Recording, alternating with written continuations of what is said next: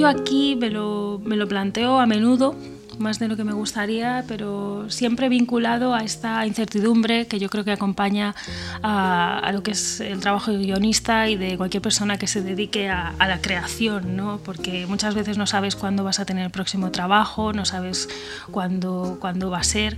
Y, me lo pregunto a menudo en ese, en ese momento, ¿no? entre varios trabajos, que no sabes muy bien qué va a ser de tu vida y dices, ¿cómo he llegado yo aquí? ¿Quién me mandó meterme en esto? Pero claro, luego te acuerdas que es que te encanta, no sabes hacer otra cosa y no, y no te planteas tampoco hacer nada más. Y bueno, pues estos pequeños momentos que, que yo creo que son los, los, peores, por decirlo así, ¿no? o, la parte más fea de nuestro trabajo, pues bueno, hay que aprender a vivir con ello.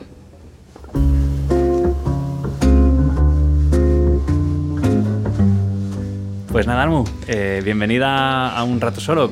¿Cómo estás?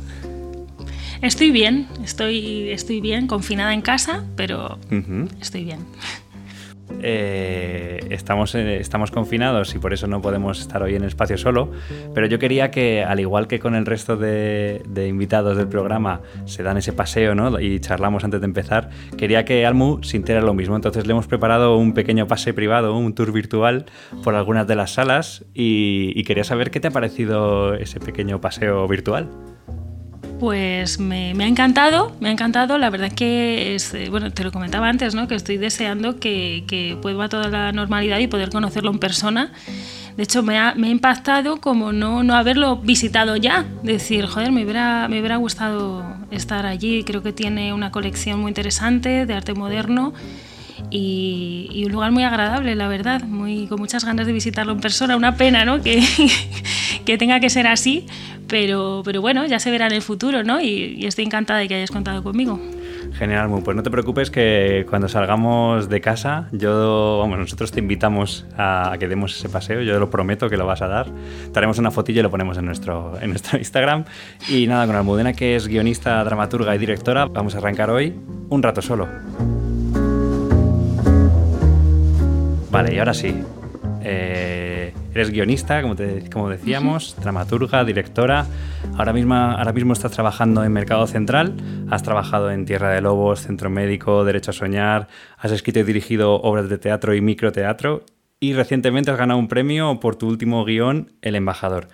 Pero antes de entrar en todo eso, eh, quiero, me gusta mucho ir hacia atrás, ir al, inicio, ¿no? Y si esto fuera una película, en mi cabeza me venía una imagen idílica, ¿no? De tú de pequeña escribiendo cuentos con tus primos para que representasen eh, en las cenas de Navidad, ¿no? Una obra de teatro. Y, quería saber cuánto hay de ficción en este pensamiento que, tengo eh, para saber un poco de dónde te vienen esas ganas de contar historias. Pues no hay tanto de ficción, la verdad que yo desde pequeña fui una friki, dicho así rápido, la rara, porque yo vengo de, bueno, yo soy de Benavente, un pueblo de Zamora, donde es muy raro ser guionista, no, no hay nadie en mi familia ni nadie en mi entorno que se dedique a, nada parecido, vamos, ni a contar historias, ni, ni vinculación con la tele o el cine, entonces siempre fui un poco un bicho raro, pero es verdad que yo desde que era muy pequeña, o sea, hay, algo, ¿no? Que, que, no sé si es la vocación o una pasión oculta desde que eres niño, que, que, yo he pensado varias veces de dónde ha podido salir eso y no lo sé, no, no, porque no hay nadie, ya te digo, en mi entorno, pero yo... Em, por ejemplo, de pequeña siempre me encantaron las películas.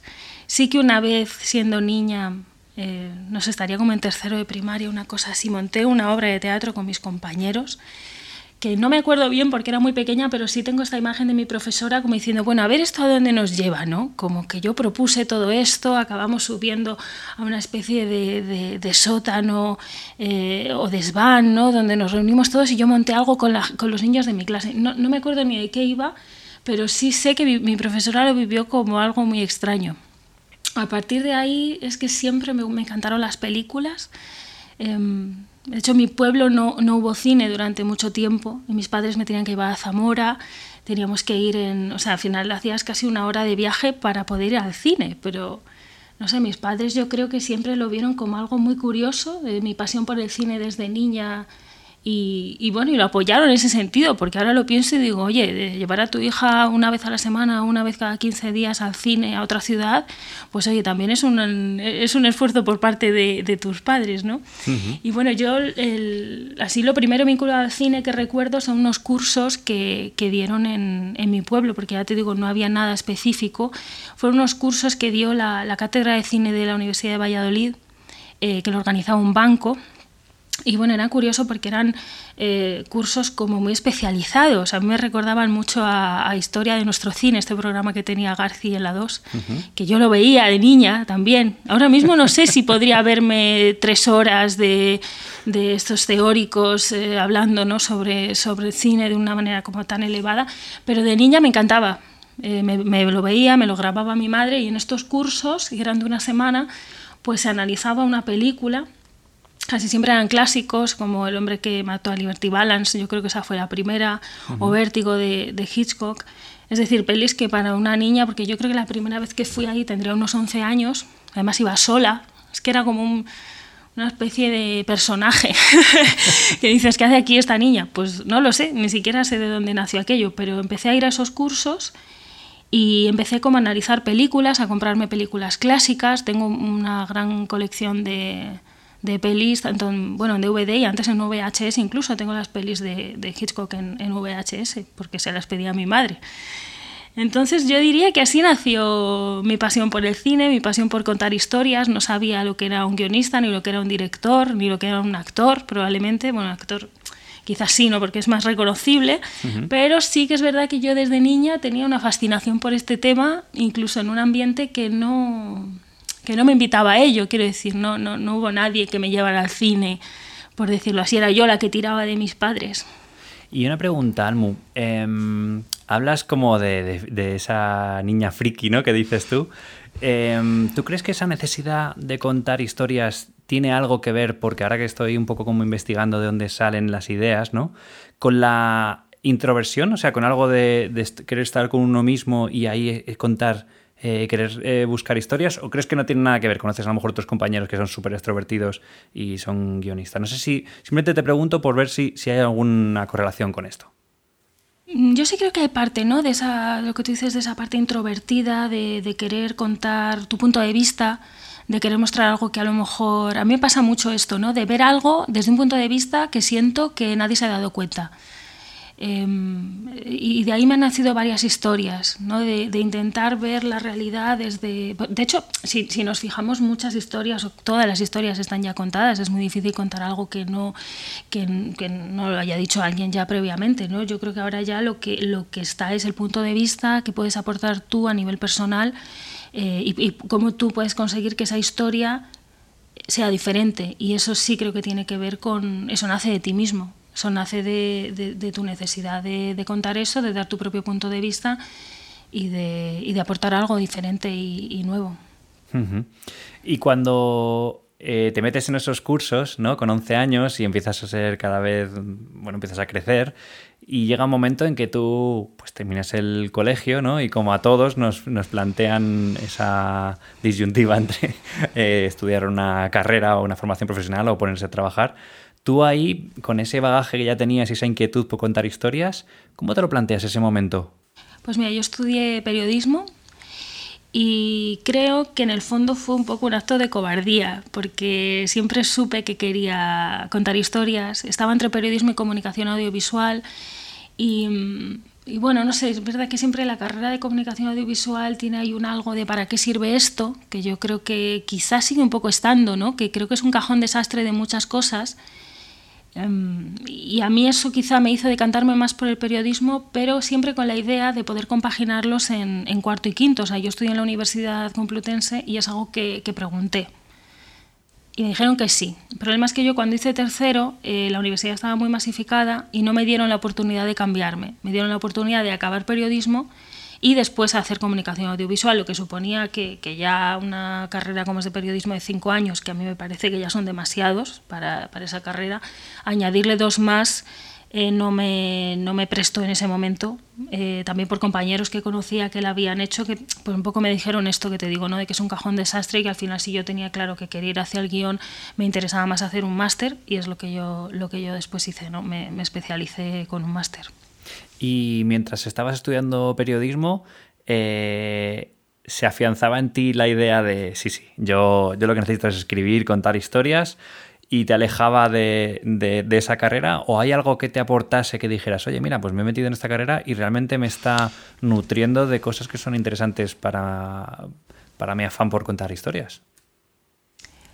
Yo creo que el periodismo en sí es muy interesante, pero em, yo tengo como mis ciertas dudas respecto al tipo de educación que recibimos en España, ¿no? porque yo tuve, no sé si recuerdo, tres asignaturas de, de escritura pura y dura, durante cinco años. Esto supone que la mayoría de, asignaturas pues eran, eran teóricas, eh, economía, sociología, cosas que la verdad yo creo que no... De ahí, de ahí, decía también lo de los cinco años, ¿no? que digo yo esto no le veo sentido porque si tú vas a ser un periodista especializado en economía vas a tener que hacer un, o, estudios o, vas a tener que hacer algo más vinculado a esa especialidad. Em, con lo cual yo salí un poco defraudada de todo este sistema eh, universitario, ¿no? como diciendo, creo que esto no me ha aportado, me ha aportado conocer a la gente, me ha aportado la experiencia, en mi caso me vine de Benavente a Madrid, eso ya es un paso en tu vida eh, importantísimo, pero vamos, yo acabé un poco la carrera por, bueno, pues porque sentí que la tenía que acabar y porque al final, bueno, pues si quieres hacer un máster te interesa tener el título pero no tengo esa sensación de que la universidad me haya aportado grandes conocimientos, porque era todo teórico, era todo empollar y, vomitar en el examen y olvidar, como que digo, no, no sé, no me aportó demasiado a nivel, eh, no, sentí que aprendiera grandes cosas, la verdad. Y antes, Almudena, eh, decías que fue un acto de cobardía, pero yo quería matizar si crees que eso fue una, una autolimitación tuya o que vino dada por lo que realmente tu entorno opinaba eh, frente a dedicarse a algo como escribir. No sé si en tu caso eh, a lo mejor la familia eh, tuvo algo que ver o no, o fuiste tú. Yo creo que no, la verdad, porque mm, no, mis padres nunca me... O sea, la verdad que es que tuve tan claro que iba a tirar por, por, por ejemplo, por letras, que sí que de hecho cuando yo estaba en, bueno, en la ESO se me, se me daban bien las matemáticas y me acuerdo hasta un profesor como que se enfadó porque para él era una, como una especie de ofensa, ¿no? Que alguien que se le den bien las matemáticas haga letras, es como una... Digo, bueno, no es ninguna ofensa, pues, pues suerte que tengo, pero da igual, a mí no me, no me gusta, no me llena y no, no me quiero dedicar a nada de esa rama, no, no significa nada más. Eh, no, no, yo creo que fui, fui yo misma, ¿no? También yo creo un poco por el desconocimiento de en qué consistía la carrera de comunicación audiovisual. Quizás si hubiera conocido a alguien que que lo hubiera hecho previamente, seguro, yo creo que me hubiera lanzado, seguro, porque además los tres primeros años eran similares, era más eh, cuarto y quinto, ¿no? Un poco donde, o al menos en la, en la Complutense, ¿no? Que publicidad, periodismo y comunicación eran, eran lo mismo los tres primeros años, y yo es que siempre lo hice un poco con esa idea de, de en cuarto hacer las dos. Entonces, no, realmente yo creo que fui yo misma, un poco por desconocimiento. De hecho, eh, bueno, cuando me hablaste del podcast, de, de, de estas charlas, eh, me interesó en parte eso, decir, ¿no? Alguien que, que un día esté interesado en, en hacer algún tipo de, de, profesión creativa, creo que está muy bien escuchar a alguien y tener este tipo de información de en qué consiste exactamente este trabajo, porque muchas veces tú te lanzas a una cosa y no, no la tienes del todo clara y creo que en el ámbito de la creación pues es muy claro, ¿no? Que no, no, no sabes exactamente quién es el director, quién es el guionista, eh, no, no lo tienes claro. Totalmente. O sea, me, gusta mucho que digas esto, Almu, porque, bueno, por eso también hacemos eh, estas charlas, ¿no? Para un poco ayudar al que está empezando a, coger foco y al que está en ello, pues reforzarse de conocimientos de compañeros, ¿no? Y, mm, y bueno, entonces tú terminas la carrera de periodismo ¿Y qué pasa? ¿Cómo, qué, panorama te encuentras? Eh, ¿Decides intentar a prueba suerte y empezar a trabajar? ¿O, quieres seguir formándote y hacerte algún máster? Bueno, yo entre medias, no sé si fue en cuarto, me parece, hice un, curso de guion eh, un verano, eh, que, bueno, de hecho era, un curso de, un, mes que para créditos de libre elección en la universidad. Y creo que es uno de los mejores cursos que he hecho en mi vida, era de guion, era además, em, como yo creo que que tiene que ser un curso de guion que era de escritura, es decir, escribimos muchísimo. Eh, cada semana estaba dedicada a un, a un, aspecto, incluso el último, por ejemplo, fue guion de documental, que es algo que no es tan fácil encontrar información sobre ello. Me pareció interesantísimo, entonces en ese momento decidí que quería dedicarme al guion, que no me interesaba hacer el segundo ciclo de comunicación audiovisual y no me planteé trabajar, o sea, me planteé inmediatamente eh, seguir y me hice un máster de guion en la Universidad Carlos III.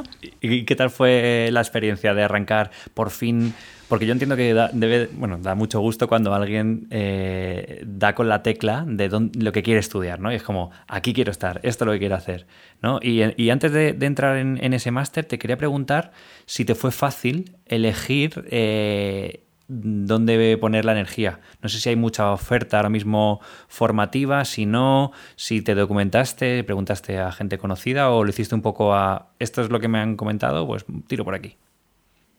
Yo me informé. Eh, mi idea siempre fue hacer un máster. Es verdad que hay otros cursos, pero bueno, una de las cosas que para mí, de hecho, es lo más importante de un máster son las prácticas. Entonces yo era lo que tenía claro, que quería hacer prácticas. Eso sí que todo el mundo me lo...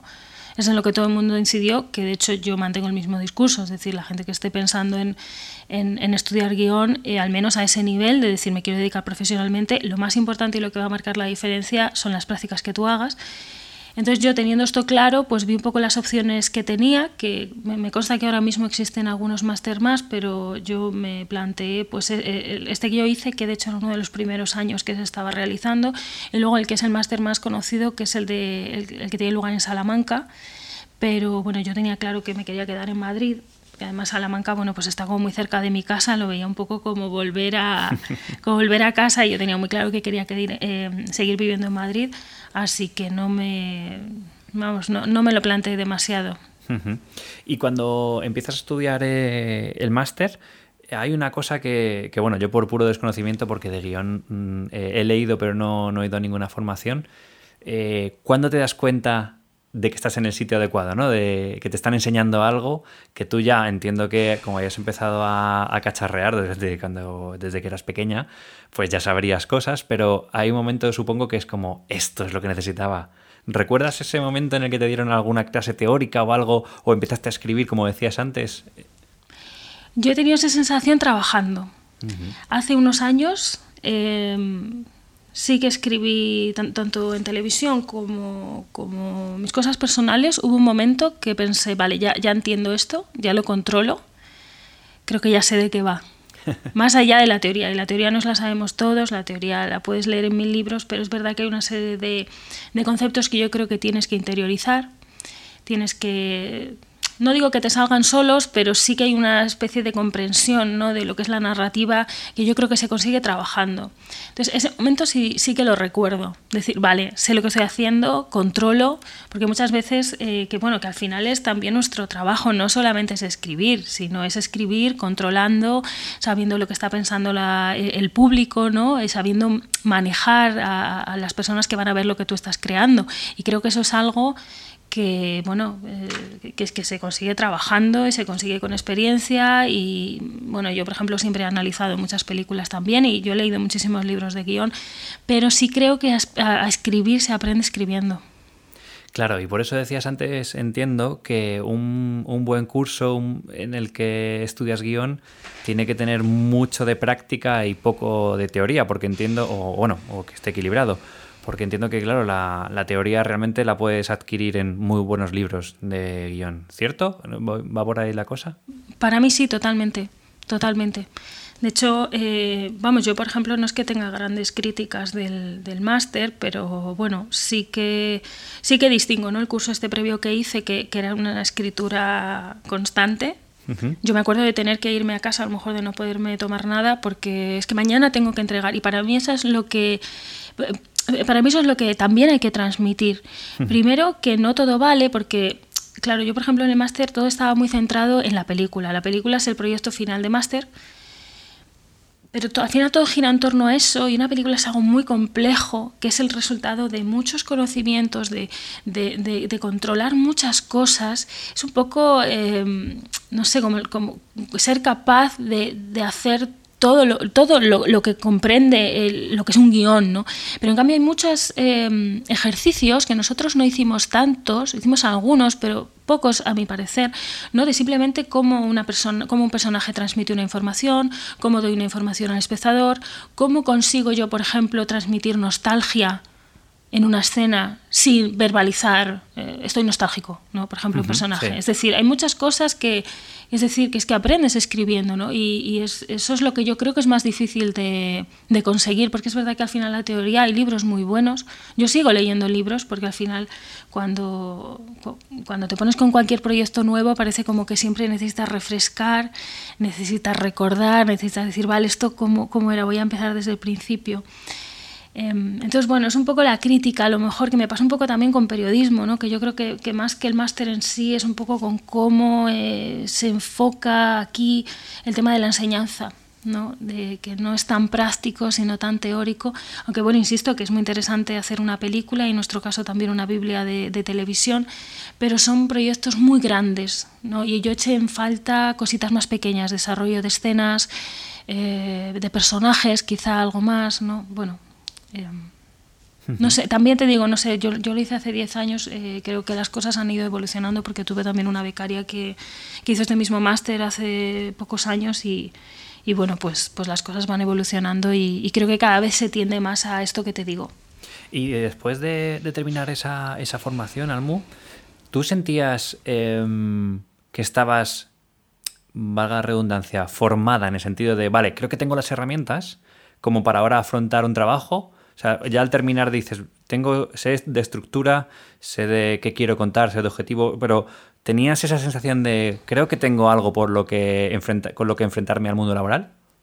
Bueno, yo tuve muchísima suerte porque mm, en mis prácticas, yo según acabé el máster entré a hacer mm. prácticas, entonces creo que no me dio mucho tiempo a pensar en ello. Porque lo que creo que probablemente hubiera pasado es que yo pensara que sí, que estaba muy bien formada, que sabía un montón y que luego cuando llegas al mundo laboral y te encuentras con la realidad y con lo que de verdad tienes que hacer, te das cuenta que no, que efectivamente no, no, no controlas nada. Un poco por lo que te digo de que es que escribir se aprende escribiendo. Y yo de eso me he dado cuenta escribiendo, haciendo cosas, leyendo cosas antiguas mías, diciendo, fíjate aquí, esto no está nada claro, eh, no sé, este personaje, fíjate, tenía que haber alargado este parlamento, tenía... No, pues eh, claro, al final tú también evolucionas como escritora, como guionista, pero también como persona. Em, entonces, bueno, eh, yo terminé el máster, entonces tuve la increíble suerte de entrar de becaria en una serie de televisión, se llamaba Tierra de Lobos, en su segunda temporada, y claro, yo ahí es donde verdaderamente considero que aprendí tanto a escribir como lo que es ser un guionista de verdad, porque también hay una versión muy romántica del guionista bohemio que se va a su casa en las montañas. Bueno, eso será, pues no sé, un guionista pues, de familia multimillonaria que tiene esta casa en las montañas, que te puede permitir que estés ahí 20 años desarrollando tu guion. La realidad es otra, la realidad es que hay unos plazos, es que hay una manera de trabajar, es que hay una industria que se trabaja de una manera determinada. Y yo, por ejemplo, ahí sí que me di cuenta de que no de que no sabía nada, es decir, que he llegado y lo he aprendido in situ, allí trabajando. Me gustaría entrar ahí, Almu, porque mm, entiendo que, bueno, en esas prácticas entras en un, en un equipo de trabajo, un equipo de guionistas, y para mí, que desconozco bastante el mundo televisivo, eh, me llama muchísimo la atención cómo está estructurado eso para que tantas mentes que sois eh, trabajando en ese guion, luego el guion no sea un Frankenstein, o sea, que tenga, tenga coherencia. Entonces no sé si me puedes ayudar primero a hacerme como una visión general de, de cómo es esa estructura y luego vamos entrando en algunas cosillas, ¿vale? Bueno, lo primero te diría que hay una distinción porque, claro, esa serie era, bueno, Prime Time, que se llama, que es una serie semanal. Em, y yo, por ejemplo, ahora, eh, Mercado Central y otras que he trabajado recientemente son diarias. Entonces, sí que tienen un funcionamiento diferente. Em, en Prime Time, por ejemplo, bueno, también tienen muchas cosas comunes. Por ejemplo, lo primero que se hace es una Biblia, una especie de mapa de tramas, que es donde es el documento que generalmente hacen pues, los creadores de la serie o los coordinadores, es decir, los que, los que toman las decisiones finales a nivel de historia bueno, también pueden contratar a otra gente, pero aunque lo hagan otros, siempre es bajo su supervisión. Eh, son un poco los que desarrollan la historia en términos generales. Las tramas, em, por ejemplo, una diaria, pues de una forma semanal, es decir, esta trama de estos dos personajes, pues esta semana pasa esto, la siguiente semana va a pasar esto, un poco em, por, fijar unos límites ¿no? y, que, y que hay un contenido en cada, por ejemplo, en el prime time sería en cada capítulo. Entonces, luego, en, por ejemplo, en, ese momento en Tierra de Lobos, pues eh, éramos equipos, éramos equipos de tres guionistas, entonces se distribuían los capítulos, los capítulos que tenían un pequeño contenido de, de cada trama y luego, en base a lo que son las necesidades de producción, pues tú haces primero una escaleta y luego desarrollas los capítulos. Y claro, una de las cosas que a mí me parece más interesante todo esto y a lo mejor más desconocido son estas condiciones de producción eh, por ejemplo, pues la verdad que en ese caso no me acuerdo porque hace ya años, pero a lo mejor tenías pues seis exteriores por capítulo, no lo sé, si eran seis, si eran ocho, no, me acuerdo. Pues tú tienes que, que, que, ajustar la historia a estas condiciones, ¿no? Es decir, a, tengo ocho exteriores, tengo dos platos, tengo que usar todo esto, luego los actores, pues a lo mejor hay un actor que, que, te, encanta, que te encanta, pero no es el protagonista y entonces solamente puede salir en cuatro escenas aunque a ti te gustaría tenerla, tenerlo en diez.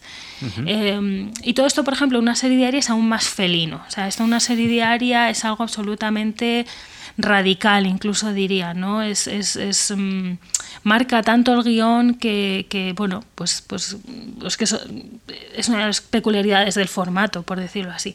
En un prime time sí que yo creo que hay un poco más de, apertura, ¿no? De, de, día, de noche, a lo mejor hay un poco más de, libertad. Y hay una persona que, hace que todas esas tramas y todos esos personajes sean coherentes para que luego eh, entiendo que hay un, ¿cómo se dice? Eh, dialoguista, ¿no? Eh, la persona que, hace más los diálogos y se va bajando a tierra, es como un diamante en bruto en el que se va de, arriba abajo, se va puliendo. No, te, cuento, por ejemplo, te voy a contar, lo digo porque es, un poco diferente, ¿no? Cómo se trabaja en las diarias. Una diaria, bueno, más sabes que yo he trabajado y en la que estoy, pues eso, primero se desarrolla esta Biblia, Biblia se llama el documento, que es la serie, una, pues, pues, unos documentos, ¿no? Como quien dice, un libro donde pone, donde han desarrollado todas las tramas por, por, personajes. Y también está el desarrollo de los personajes. Cuando tú empiezas la serie o cuando tú vendes una serie, pues hay normalmente una primera temporada desarrollada, no necesariamente con guion, sino más bien con un tratamiento, con, con algo previo que es pues un, relato ¿no? sobre lo que tiene que ocurrir y unos personajes. Entonces tú, eh, el equipo de escaleta, con los coordinadores, cogen ese, esa primera semana, por ejemplo en Mercado Central hacemos seis capítulos a la semana, entonces eh, hacen lo que se llama el desarrollo de tramas. Tú sabiendo eh, lo que llamamos, ¿no? que, que ves unas cosas, por ejemplo, que a mí me choca, que yo en todo el máster nunca vi, que son las famosas matemáticas. En, en, una serie diaria las matemáticas son esto que te digo que es absolutamente felino, que, que, es lo que determina que la serie se pueda realizar, porque una serie diaria se graba con dos unidades que funcionan al mismo tiempo, entonces para eso tiene que haber una coordinación desde guion de, del número de secuencias que hay en cada plató, de qué actores aparecen en un plató y en otro no pueden estar. Luego está el tema también de, de los contratos de los actores, hay actores protagonistas que pueden a lo mejor salir en 20 secuencias 20 secuencias a la semana, otros pueden salir en 8, otros son un episódico, es decir, son un montón de cosas que guion tiene que tener en cuenta y que muchas veces te pueden condicionar la historia. Por ejemplo, Em, bueno, me he ido por las ramas, pero bueno. Tú desarrolla, Lundera, que nos em, encanta escucharte. Bueno, en Escaleta ellos reciben estas, estas tramas, ¿no? que son algo, pues, pues eh, unas líneas simplemente de lo que tiene que ocurrir y entre todos, pues atendiendo a estas matemáticas, desarrollan lo que es, eh, bueno, lo que es la escaleta, lo que viene siendo la historia, cuadrando tanto personajes, em, personajes, platós, y, también pues lo que ocurre. ¿no? Y eso nos llega a los dialoguistas, que es lo que yo hago ahora mismo, y eh, yo me encargo de, convertir ese documento en un guion con, eh, con, formato de guion. Entonces sí que a mí me parece muy interesante cómo al final eh, este formato es una suma de la creatividad y el talento de muchas personas, ¿no? porque empieza una trama siendo algo muy pequeñito, eh, luego en, escaleta, ¿no? pues ellos lo desarrollan también con mucha velocidad, porque hay que entender que es un equipo de seis personas con los coordinadores que hacen seis capítulos de 50 minutos en una semana. Y esto nos llega a nosotros y claro, yo estoy escribiendo capítulos de 55 páginas, que son 55 minutos en 7 días. Es decir, hay que entender que, claro, que, la velocidad a la que he trabajado una serie diaria Es, yo a veces hablando con gente digo, esto, es, esto no es humano, o sea, esto está, es, un, es un esfuerzo sobrehumano, es un esfuerzo extraordinario de mucha gente que, que hace un gran esfuerzo todas las semanas para que esto nunca falle y la maquinaria nunca pare. Entonces, a mí sí me resulta interesante como coger lo, pues lo que me llega ¿no? y, añadir cosas, porque es verdad que, el diálogo, bueno, pues al final es coger la escaleta y convertirla en diálogo, pero sí que es verdad que yo siempre intento pues poner cosas mías. Con, cosas mías me refiero, pues por ejemplo hay un personaje a veces que, siempre me ha parecido que habla como mi abuela, pues, pues meto cositas de mi abuela. ¿no? Ahí está yo creo la creatividad de cada uno, es decir, aunque estas series se hagan rápido, tengamos poco tiempo, al final yo creo que hay que intentar, yo es lo que intento siempre, darles un alma, entender que es una creación, que son unos seres humanos, ¿no? que, que no, son, no son robots, son personas. Y, me parece eso como muy interesante, ¿no? Ver cómo, cómo, algo muy pequeño se genera y se crea tal cantidad de, contenido eh, pues todas las semanas. Y claro, luego hay gente, obviamente, los coordinadores son las personas que se encargan de cohesionar todo, todo el trabajo, también tenemos un editor, son, eh, bueno, ellos se encargan pues eso de leerlo, de corregirlo, ¿no? entendiéndolo como, como, sobre todo como unificar. Pero sí que es verdad que hay, un, hay una cosa ¿no? de las series diarias que yo también he visto con los actores, que hay un tono, hay un tiempo, hay una forma de trabajo que hay que conseguir. Es decir, hay gente, por ejemplo, que no, pues eso, tú tienes que conseguir un guion acabado, un guion, eh, pues ya te digo, con calidad en una semana. Y lo mismo pasa, por ejemplo, con las interpretaciones, que yo he conocido actores buenísimos, los he visto en teatro, los he visto en películas, eh, son maravillosos, pero han llegado, por ejemplo, a rodaje y tener que hacer una escena en una hora y media, eh, no, no lo han conseguido. Han colapsado, no, porque claro, es otra forma de trabajo. Es que hay que entender que, se hacen las cosas de otra manera, que es otro formato y que es diferente y que se hace de otra manera. Entonces sí creo que para trabajar en este tipo de series tienes que saber dónde estás, tienes que conocer las, eh, las, limitaciones, ¿no? que a veces son una, son una suerte también. Antes iba a contar una, una anécdota, ¿no? por ejemplo, que, que, a mí me llega una escaleta con un personaje ¿no? que a priori dices, bueno, su mejor amigo es fulanito de tal, pero tengo una escena en la que él está contando una cosa muy personal suya a otro personaje. Pues claro, tú a priori dirías, coño, voy a llamar a mis compañeros que fíjate que es que no se han dado cuenta de que este personaje hablaría antes con este otro. Y digo, no, es que nadie tiene que, que, que comentar nada, porque si las cosas te han llegado así, es por una serie de razones que tú tienes que entender que son razones de producción. Es decir, que quizá por las matemáticas, por los condicionantes de esta semana, esos dos actores era imposible que estuvieran físicamente juntos, mismamente porque tienen escenas en otros platos, por, mil cosas que tú no sabes. Entonces, claro, hay que confiar siempre en que, en que el trabajo que te han enviado los compañeros es que ellos, con, las, con los condicionantes que tenían, han sacado el mejor trabajo posible siempre. ¿No? Y, eso tú lo recibes y, tienes que asumir igualmente esas... Pero, bueno, yo, yo lo noto, o sea, lo intento aceptar siempre como, como si fueran acertijos, ¿no? Como cuando tengo un problema de, de, producción, pues eso, de que uno no le ha dicho a otro algo que debería haberle dicho, o a lo mejor tienes una secuencia que dices, jo, qué bien quedaría esto en su casa. Pero es que esos personajes no tienen casa. Yo tengo que entender que aquí hay unos decorados que son limitados, que son los que tenemos, y jugarlo, o sea, hacer cada secuencia con toda la pasión, no decir, hola, esto quedaría mejor en la habitación. Es que ni me lo planteo, porque como sé que no es posible, yo pongo todos mis esfuerzos y, digo, bueno, pero es que el diálogo va a ser tan apasionante, va a quedar tan de puta madre la escena que nadie se va a plantear si, si tendrían que estar en su casa o en el puesto o dónde tendrían que estar. La verdad que me, que me alucina esto que me cuentas porque yo siempre he pensado que, la creatividad, cuando te dan limitaciones o condicionantes, como tú comentabas, es donde realmente luego uno se estruja y salen cosas increíbles. ¿no? Entonces me, encanta esto que comentas. Luego que, entraremos en la parte de creatividad, yo creo que vamos a profundizar un poquito más. Pero antes quería incidir en una cosa que has dicho que me ha parecido muy interesante también. Cuando hablabas de, meter una frase de, tu abuela ¿no? en, el, en un personaje.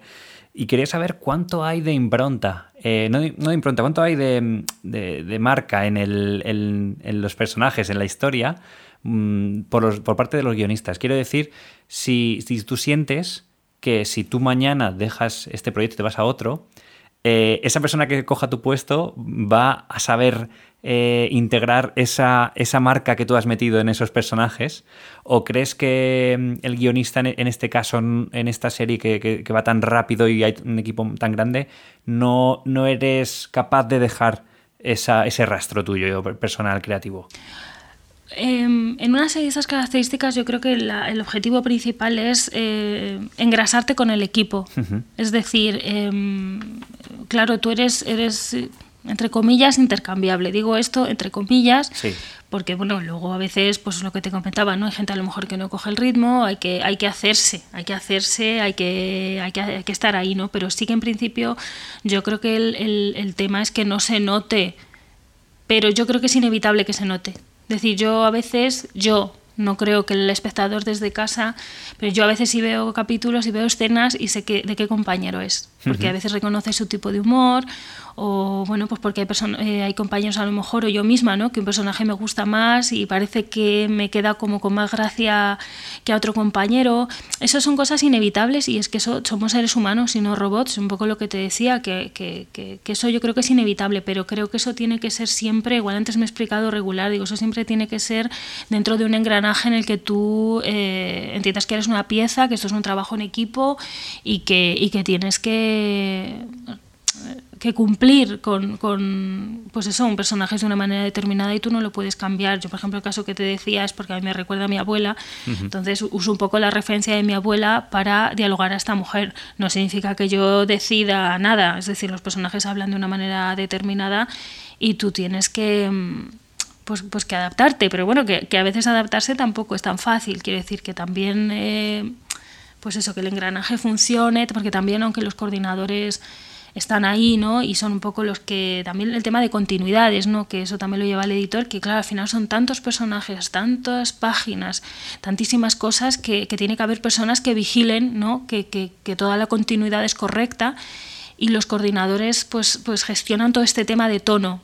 Pero sí que es verdad que la aspiración es a que los cambios de ellos sean mínimos, si no cero, casi cero. Es decir, si ellos tienen que reescribir continuamente, o sea, sencillamente no, no puede ser. No, no, no funcionaría la máquina, ¿no? O sea, tú sabes que estás dentro de una máquina de producción eh, y tienes que funcionar como tal, pero yo creo que dentro de eso yo siempre intento, pues eso, darle las máximas vueltas posible y, poner el máximo cariño posible siempre. Y hay una cosa que mencionabas, que, bueno, el tema de los trabajar con compañeros y en equipo, que también me llama mucho la atención y es, ¿tú detectas em, rápidamente cuando lees algo de otro compañero, algo que te gusta, ¿no? Que, vamos a decir, o algo de este humor es de fulanito, eh, ¿has aprendido mucho de tus compañeros, o sea, leyendo de otros? ¿Y, qué, qué, es eso que, te puedes, de lo que te puedes nutrir? Yo he aprendido muchísimo. De hecho, previamente estuve en otra serie que yo estaba en Plató, que en Plató sí que es una figura que, que lees, bueno, yo no, eh, éramos dos personas, entre las dos nos leíamos todo y, es ahí un poco donde quizá porque estuve ahí ahora puedo detectar esto. Yo creo que si no hubiera estado ahí igual no lo notaría tanto. Y sí que notas pues mismamente pues, pues eh, detalles como cómo explicar las acotaciones, cómo explicar las acciones, te das cuenta que hay mm, diferentes maneras de, de, decir lo mismo, ¿no? por decirlo de alguna manera. Y claro, yo creo que comparando y viendo además... Eh, eh, pues o mismamente lo que te digo, ¿no? De que a veces puedes notar a quién le gusta más un personaje que, a otro. Yo creo que son cosas que notamos nosotros. O sea, yo no creo que la gente, que luego eso en la serie se aprecie. Pero a nivel de guion, creo que sí. Y creo que yo desde luego aprendo con compañeros, viendo escenas, viendo, o sea, leyendo, quiero decir, em, cómo han resuelto algunas cosas. Eh, cuando tienes, por ejemplo, dos escenas que se parecen eh, y las recibes tú y, bueno, pues siempre intentas pues darles un sello distintivo que no os parezcan tan parecidas.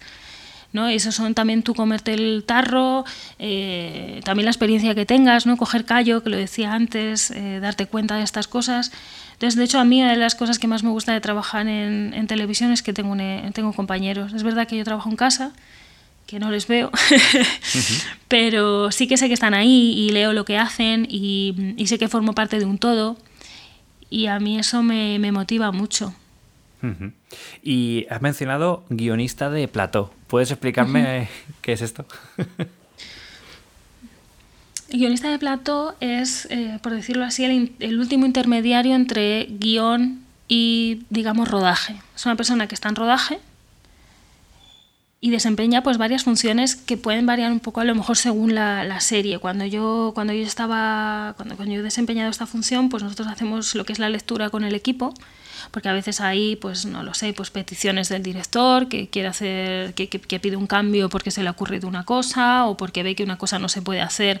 Eso algunas veces pasa. Por ejemplo, eh, otra de las cosas que aprendí en Plató, yo una vez eh, leí, ¿no? Pues uno que se le cae un vaso dices tú, qué tontería, pues de repente que se caiga un vaso en una serie diaria es una cosa complicadísima porque eh, por sonido es un problema, para arte es un problema porque tiene que tener no sé cuántos vasos iguales, eh, luego hay que recogerlo rápidamente porque solo tienen una hora, es decir, que de repente eso eh, pues se tiene que ir del guion porque tampoco aporta gran cosa y es una dificultad de rodaje que no merece la pena.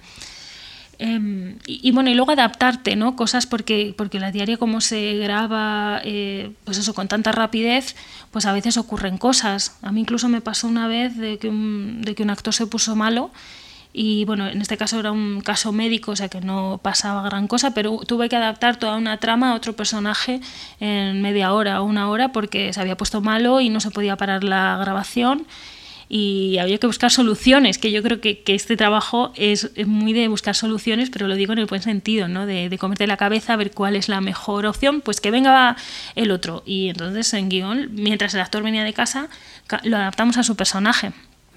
Y el director, eh, cuando está en rodaje, tiene que ceñirse al 100% al guion o sientes que de lo que escribís a lo que luego tú ves en pantalla Em, no solo has visto su mano como director, sino que de repente has dicho, fíjate, por cómo lo ha contado, eh, ha hecho, ha incidido más en una parte que en otra. No sé si, si ves un poco que el director pueda pervertir vuestra idea inicial.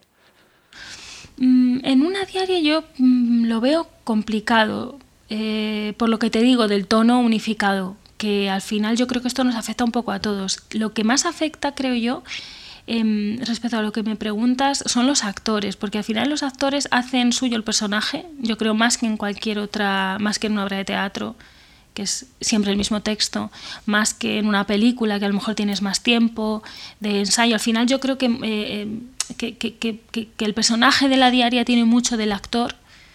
Em, entonces sí que yo a veces he notado a lo mejor que actores han cambiado alguna frase, pero no, no, no eh, incluso a veces yo, incluso dirigiendo, yo soy muy de, cuando he dirigido mis propios textos, yo normalmente hago un último pase con los actores, unas improvisaciones y meto cosas de ellos. Es decir, yo creo que si un actor em, aporta, igual que yo, que soy dialoguista, aporto al escaletista, creo que el actor tiene mucho que aportar al diálogo. Entonces, bueno, algunas veces pues a lo mejor, yo que sé, se ha equivocado en algo puede ser algún caso, pero otras veces eh, son, casos que los actores han decidido, pues ellos aportar algo o cambiar la frase por otra frase que a lo mejor ellos ya han metido previamente. O sea, entender siempre que es un trabajo en equipo y que al final el actor es el último que lo dice y, ellos conocen el personaje pues tanto o, casi mejor que nosotros. Y cuando escribes ese diálogo, ¿estás em, pensando en quién lo interpreta, qué actor lo, lo hace? ¿Sí?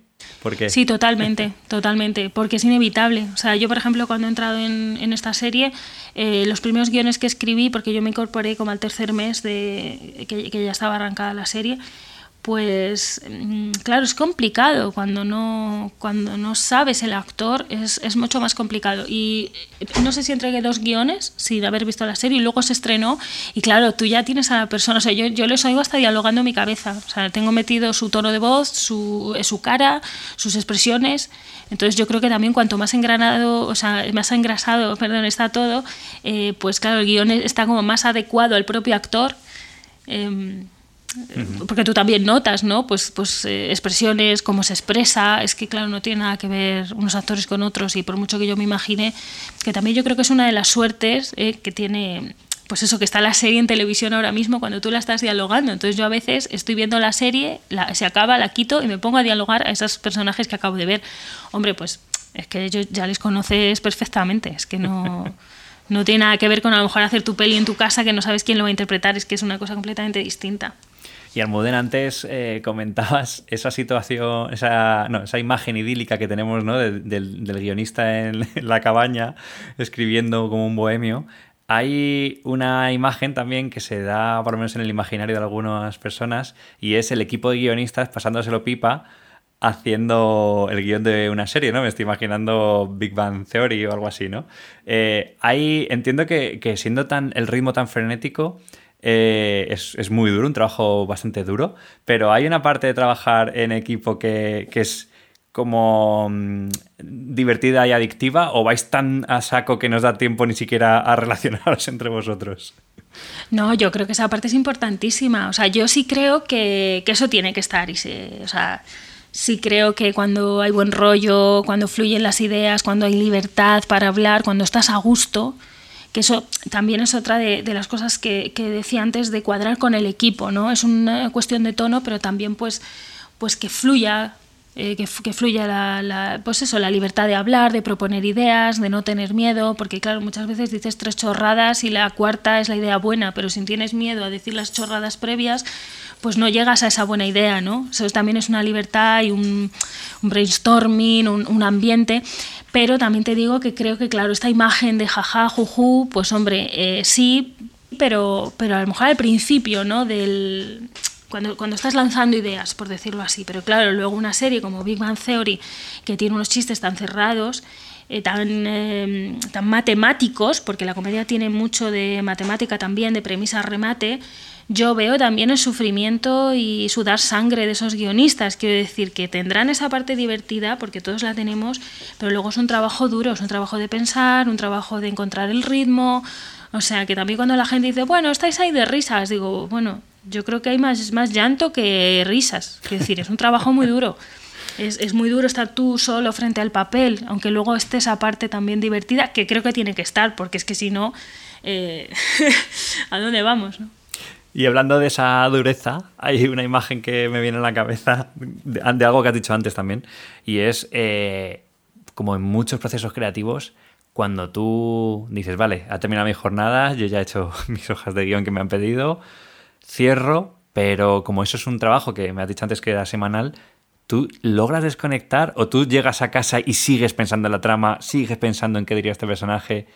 Me parece como una, una locura, no sé. Yo con el tiempo he aprendido, en el caso de, por ejemplo, la serie que es tan intenso, porque claro, son esos 55 páginas a la semana, que yo creo que es que hay que visualizarlo, ¿no? Porque es una semana tras otra semana, que al final son, es que eh, cuando hice el cálculo, ¿no? 110 páginas en dos semanas, que eso equivale a una película. O sea, es como que dialogas dos películas al mes. Es una barbaridad. Los primeros, las primeras semanas, ¿no? Que empiezas, que, tienes que conocer a los personajes, que tienes que hacerte al ritmo de trabajo, a, pues, pues entender la serie, ¿no? Y el funcionamiento. Yo creo que son los más duros y esos son los que sí que no consigo desconectar. Pero a medida que pasa el tiempo, aunque es muy difícil, em, yo hago un esfuerzo, o sea, realmente sí que me propongo por lo menos parar un día a la semana, parece mucho, ¿no? Un día a la semana, pero me hace falta un día de, de no pensar en ello. No siempre lo he tenido, ya te digo, al principio yo tengo siete días para mandar el capítulo pues al, principio he tenido que utilizar los siete, pero a medida que ha ido pasando el tiempo ya he ido cogiendo el ritmo y por lo menos eh, sí que consigo pues, pues pensar en otra cosa. No tanto lo consigo cuando son proyectos personales, que eso sí que eh, van en tu mochila y, yo por lo menos con esos estoy siempre. No, no, no, eso sí que no consigo quitármelos de encima, pero la serie sí, porque además sabes que el lunes, o en nuestro caso el domingo, te, te llega otro capítulo que no puedo seguir con el siguiente. O sea, yo ahí en el momento en que envío, enviado, y bueno, hay veces no que te quedas con la cosa de, ay, podía haber puesto, pero cada vez menos, o sea, intento no hacerlo, es decir, tenía que hacer un trabajo, lo he hecho, lo he entregado Em, que, al final e, e, ese es nuestro trabajo, ¿no? Digo, no, no puedo estar siempre pensando en cómo podría haber hecho esa, esa escena, pues seguro, pues en vez de tener una semana yo hubiera tenido un mes, pues está claro que sería más útil, más fino o no, a lo mejor, porque también yo, por ejemplo, trabajo mejor con un deadline, o sea, al final tengo un mes y lo acabo haciendo en 10 días, no te voy a decir en 7, pero que no voy a usar los 30 días, eh, porque ojalá, pero yo no funciono así. Entonces simplemente acepto que lo he enviado y, espero lo siguiente. Vale, pues vamos a entrar entonces, Almudena, en, la creación pura y dura en los trabajos ya más personales, porque creo que hay un enfoque diferente. Y, en vuestro caso, el, el, el, ya el folio en blanco, ¿no? de cuando uno arranca un proyecto, quería saber cómo, cómo te afecta a ti, en el sentido de de dónde sale el germen ¿no? de, tus ideas, de tus proyectos personales. Eh, ¿Sale de una imagen que de repente te viene a la cabeza? ¿O, te, encuentras con un tema ¿no? que, te apasiona y, siempre estás pensando en él hasta que un día dices, venga, me voy a poner a escribirlo? No sé, me gustaría saber de dónde salen. Yo creo que cada proyecto es diferente y que la creatividad está, eh, ya te digo, igual que antes te decía que con la serie intento desconectar, con lo que es la creatividad, eh, la llevo encima. Yo creo que los guionistas y, bueno, directores, la gente que crea historias en general, creo que la llevas encima. Y, yo, por ejemplo, llevo siempre una agenda y no la llevo por el tema horarios, porque soy un desastre. La llevo por si se me ocurre una cosa ya me pasó una vez de, de, se me ha ocurrido una cosa, no tengo cómo apuntarla. Es verdad que tenemos el teléfono móvil, pero tampoco me gusta mucho porque prefiero hacerlo a mano. De hecho, yo en casa trabajo con una pizarra. Luego, obviamente, lo, lo paso al ordenador, pero a mí las ideas me surgen con una pizarra, con un bolígrafo y, un, y, un, y una agenda. Y, a mí me surgen de maneras normalmente sobre algo que me llama la atención o lo que te decía de un punto de vista, ¿no? De, Ana, me parece esto interesante, ¿no? De contarlo desde, pues de, otra manera, o detalles, detalles que, crees que nadie se ha dado cuenta y tú sí. O, o sea, normalmente me, surgen, me surgen eh, ideas, las apunto y creo que las ideas que prevalecen, esas en las que sigues pensando, porque luego hay ideas que a lo mejor las apuntas, te parecen muy buenas, pero a los cinco días ya no te acuerdas, eso significa que igual tenías que pasar de ella pero, pero luego las ideas que te siguen quedando en la cabeza, ¿no? dices, ahí hay una historia, ahí hay un cortometraje, ahí hay una película, ahí hay algo, ahí hay algo, y hay historias que están contigo, conmigo algunas han estado incluso años, hasta que me he dedicado, me he sentado y me he puesto a escribirlas. Pero no sabría decir de dónde, o sea, a mí me nacen cuando no lo estoy esperando, pero también es verdad que he aprendido a estar alerta eh, a veces escuchas una conversación en el metro y yo esto lo he hecho literalmente, sacar la agenda y ponerme a, apuntar la conversación, me está pareciendo maravillosa. De repente, de, me acuerdo una vez una mujer eh, poniendo a parir a, uno de una tienda, ¿no? que, que, me pareció una manera tan peculiar que dije, ay, voy a apuntar cosas porque esto luego igual me sirve para algo. O sea, aprendes como a cazar, yo creo, ¿no? A cazar cosas que te llaman la atención Claro, porque ya sabes que en un momento dado vas a necesitar personajes, vas a, vas a querer a esa señora en tu película y no vas a recordar lo que decía, entonces tienes que apuntarlo. Em, pero claro, generalmente lo que no me funciona nunca es sentarme a rezar, ¿no? A decir, bueno, ahora voy a tener una idea. Eso es lo que fijo, que por lo menos a mí no me... Cuando yo me siento, hablo de mis cosas personales, cuando yo me siento es porque ya tengo algo pensado. Si no, me parece una tortura. O sea, esto de sentarte y esperar a que te iluminen los dioses, pues no, yo, yo personalmente no, no, no, me pasa, no me pasa. Entonces yo pues voy atenta, voy cazando cosas y, y, generalmente me quedan en la cabeza, como te decía. Y has dicho una cosa también muy interesante porque además últimamente estoy poniendo el foco en esto y es el escribirlo en papel, con papel y boli. ¿Tú crees, has identificado el por qué? ¿Por qué funciona tan bien o qué tiene de diferente hacer ese ejercicio y no lo típico, grabar una nota de audio en el móvil, escribirlo, pues eso, mandar tu correo? ¿Por qué crees que funciona mejor hacerlo en papel? Pues mira, yo de la agenda... Em, voy a hablar de mi pizarra, porque la pizarra es, de hecho, nosotros tenemos una casa que es muy es pequeña, tenemos un salón, pero medio salón es despacho porque yo tengo una pizarra gigante de estas de, de rotulador puestas y realmente no sé si podría trabajar sin ella, porque cada vez que tengo una idea las apunto y me sale apuntar, me sale tachar, me sale redondear algo que me parece importante, sacar una flecha, o sea, creo que tiene mucho que ver con cómo nacen las ideas, que a veces una cosa te rebota de otra y yo no puedo estar con la nota de audio y luego la nota de audio anterior, eh, o sea, hay mucho batiburrillo en, una, en, una, en un brainstorming, ¿no? Eh, se te ocurren muchas cosas y, a lo mejor luego de, de 80 te valen tres entonces en una pizarra puedo tacharlas, puedo modificarlas, puedo hilarlas las unas a las otras. Eso no lo puedo hacer con el ordenador ni lo puedo hacer eh, de otra manera. ¿no? O sea, para mí es, muy visual y, es, y tiene que ver incluso con el cuerpo, ¿no? con levantarme, coger el rotulador y apuntar algo, porque cuando apunto algo es importante. Parece que en el ordenador escribes de una forma más mecánica y pongo cosas y pongo cosas y pongo cosas y luego lo leo y digo, esto es, esto es todo mierda. Y a lo mejor en la pizarra no he escrito tanto, pero las cuatro palabras que he puesto son claves. Entonces yo ahora, por ejemplo, que estoy en proceso de, pues de, darle vuelta, estoy escribiendo una película, pues eh, escribo cosas en la pizarra, un batiburrillo total, con círculos, con flechas, o sea, una guarrería. Cualquiera que entre en casa va a ver una guarrería, pero que yo me entiendo dentro de mi desastre. Es tu le guarrería. hago fotos, es mi guarrería, eh, yo le hago fotos y luego eh, paso las fotos a, al ordenador, es decir, luego apunto las ideas más desarrolladas y selecciono dentro de esas ideas pero ya te digo, me ocupa una pared entera y tengo una casa pequeña, pero yo la necesito. Qué bueno.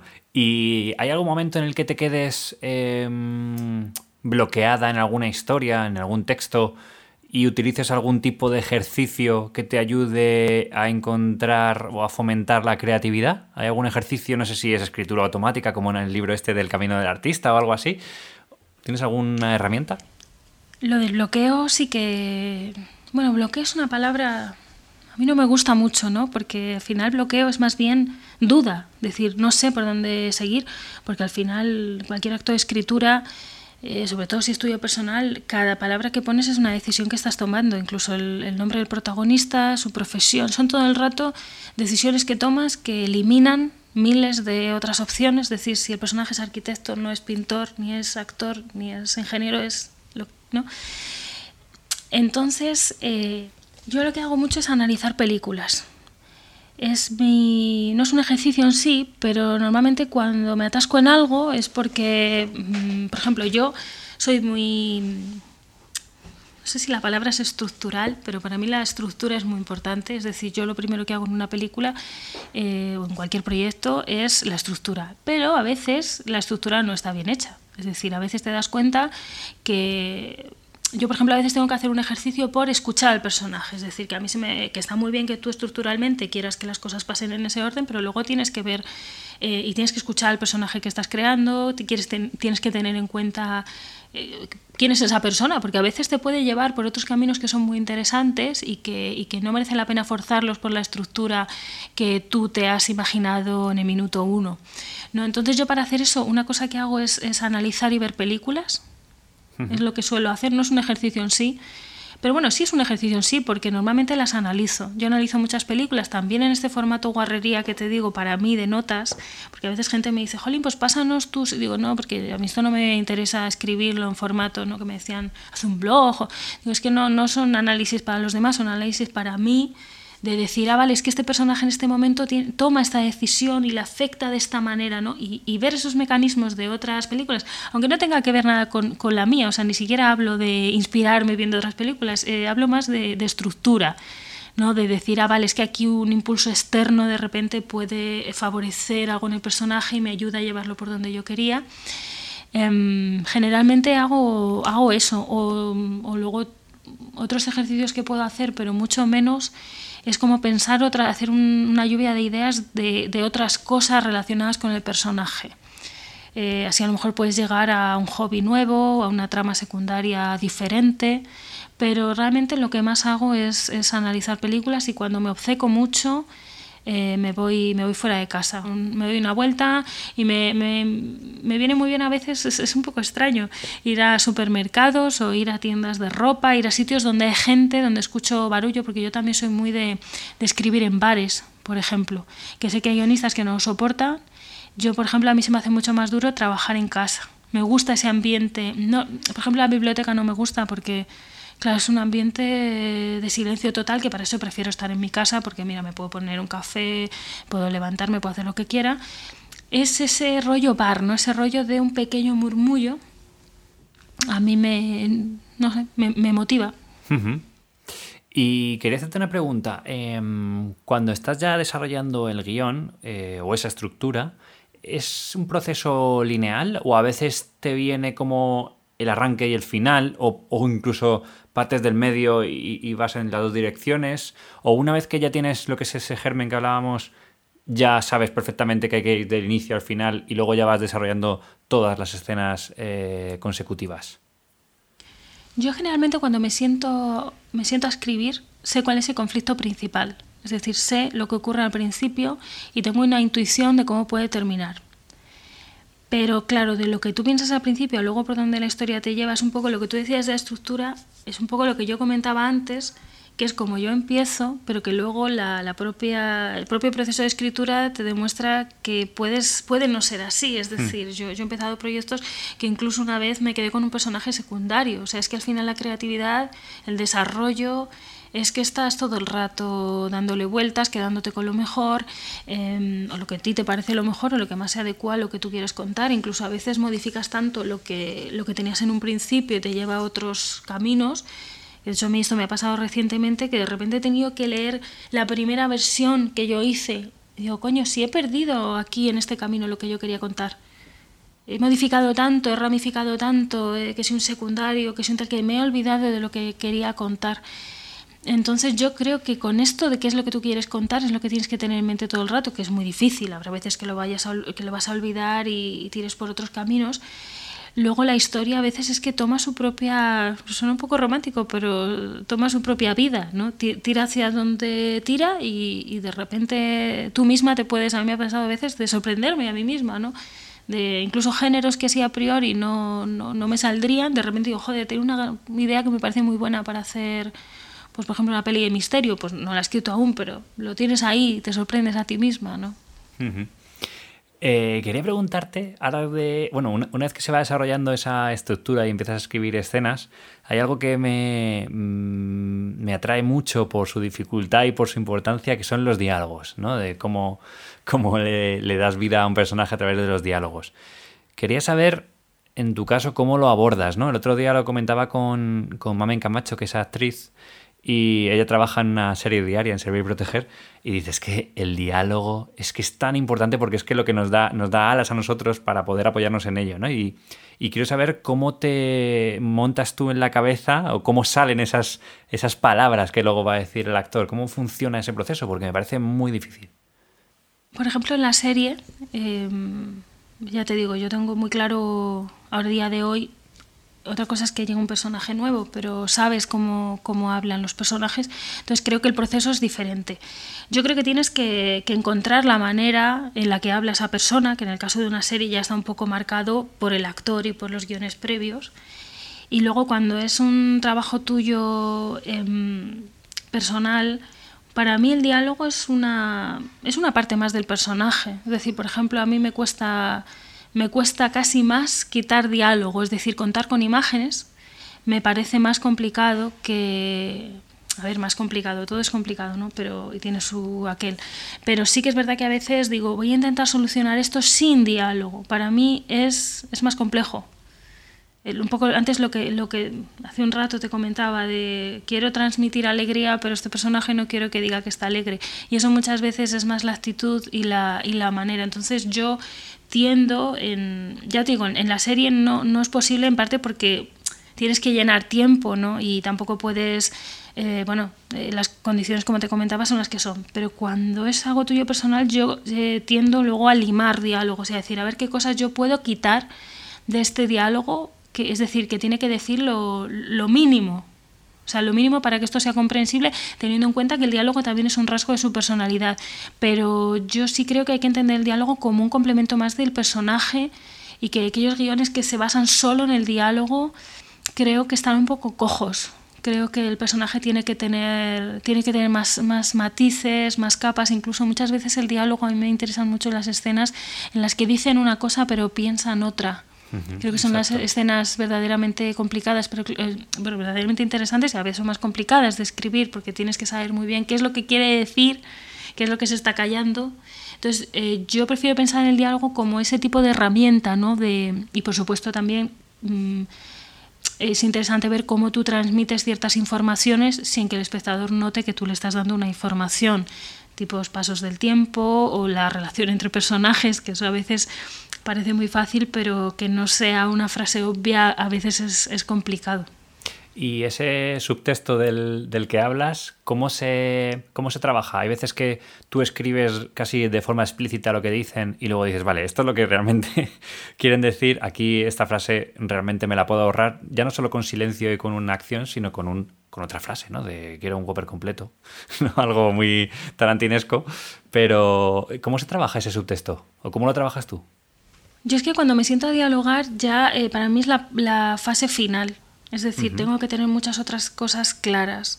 Por lo tanto, sé cuál es el objetivo del personaje en ese momento, sé qué es lo que está buscando y ahí me refiero también a la personalidad. Es decir, eh, mm, Claro, yo, de antemano probable. Luego, claro, de una versión de guion a la definitiva es que yo que sé, hay veces proyectos que tienen tres versiones y otros que tienen 30. O sea, es que al final el guion acaba cuando tú quieres que acabe o cuando ya se te acaban las fuerzas. Entonces, eh, pero bueno, sí que yo intento tener ya lo que es la, intención y lo que, de lo que va la escena sobre todo, es decir, que aunque luego haga versiones sobre esa escena, son versiones sobre una misma escena, no intento no cambiarlo todo, o sea, los cambios completos, por decirlo así, los hago previamente en escaleta y cuando me pongo a hacer el diálogo es porque ya tengo algo a nivel de historia bastante cerrado. ¿Y cuándo detectas que un diálogo, tanto en lectura como en escritura, eh, está bien escrito, ¿no? Dices, e, este es el diálogo, o sea, no hay duda. Esto es lo que tiene que decir en este momento. Estoy completamente segura de lo que acabo de escribir. O lo lees y dices, joder, qué certero está, ¿no? Qué, preciso, qué, qué, bien está pensado este diálogo. Yo creo que hay que tener una cosa en cuenta y es la subjetividad. Es decir, que el, que guion es algo subjetivo y que lo que me puede gustar a mí puede no gustarle a otra gente siempre contando con que es verdad que hay una serie, vamos a decir, normas o, cosas aceptadas. ¿no? A mí, por ejemplo, me gusta el diálogo que parece vivo. Es una cosa que yo me esfuerzo mucho, que eh, esto implica que el diálogo no claro, insisto que es el tipo de diálogo que a mí me gusta, que mm, hay películas que lo tratan de otra manera, y series. Es decir, me gusta que hablen como habla la gente de la calle, y la gente de la calle no, a veces no acaba las frases, a veces repite palabras. Em, es decir, eso es lo que yo creo que le da vida. Cuando tú lees un diálogo y parece escrito teatral, por decirlo así, yo creo que pierde frescura como te digo esto, luego ahí está Aaron Sorkin, que es uno de los mejores guionistas del mundo, que uno de sus rasgos es que precisamente se podría decir que es un poco teatral. O sea que por eso también eh, cuando uno dice cómo se hacen las cosas, pues digo, bueno, yo digo cómo a mí me gustan y cómo yo intento hacerlas, pero creo que no hay unas normas... Eh, básicas, que, o sea, dentro de que no hay normas, ¿no? pero sí hay. A mí, por ejemplo, me gustan las escenas que empiezan arrancadas. Por ejemplo, yo el tema de hola, hola, ¿qué tal? ¿Cómo está tu madre? Yo lo llevo mal. O sea, cuando leo, por ejemplo, un guion, es que el otro día leí uno y empezar, digo, yo esto lo llevo mal porque es paja. Entonces yo intento siempre eliminar la paja, es decir, todo lo que veo que no aporta nada. Con no aporta nada no significa que no aporte información, a lo mejor aporta rasgos de personaje o aporta, eh, pues no sé, la manera que tiene de hablar según sea de una ciudad, según sea de un pueblo. Es que hay muchas cosas que se tienen que tener en cuenta Em, a la hora de hacer un diálogo. También creo que un diálogo, por ejemplo, un diálogo entre dos personajes, una cosa que yo valoro es que uno, por ejemplo, hable más que otro, que una cosa que tendemos a hacer es que los dos tienden a hablar lo mismo. Y si te fijas en cualquier conversación normal, eh, hay una persona que normalmente habla más que otra, o a lo mejor hay alguien que es tímido y no habla tanto como su compañero, que muchas veces dices, ay, es que este actor va a pensar que habla poco, pero es que su personaje es así. o sea, yo creo que, que, tienes que centrarte en, en cómo son. Es que el momento en que tengas la personalidad, yo creo que eso también define un poco, o sea, como que la personalidad define la forma de hablar, el diálogo, y el diálogo al mismo tiempo te dice algo de su propia, de su propia personalidad. Y mm, por eso a mí me gustan también los personajes que tienen alguna forma peculiar, ¿no? Eh, que puedes ver su procedencia o que usan, no sé, incluso en la serie, por ejemplo, pues hablan completamente distinto los adolescentes de las personas mayores.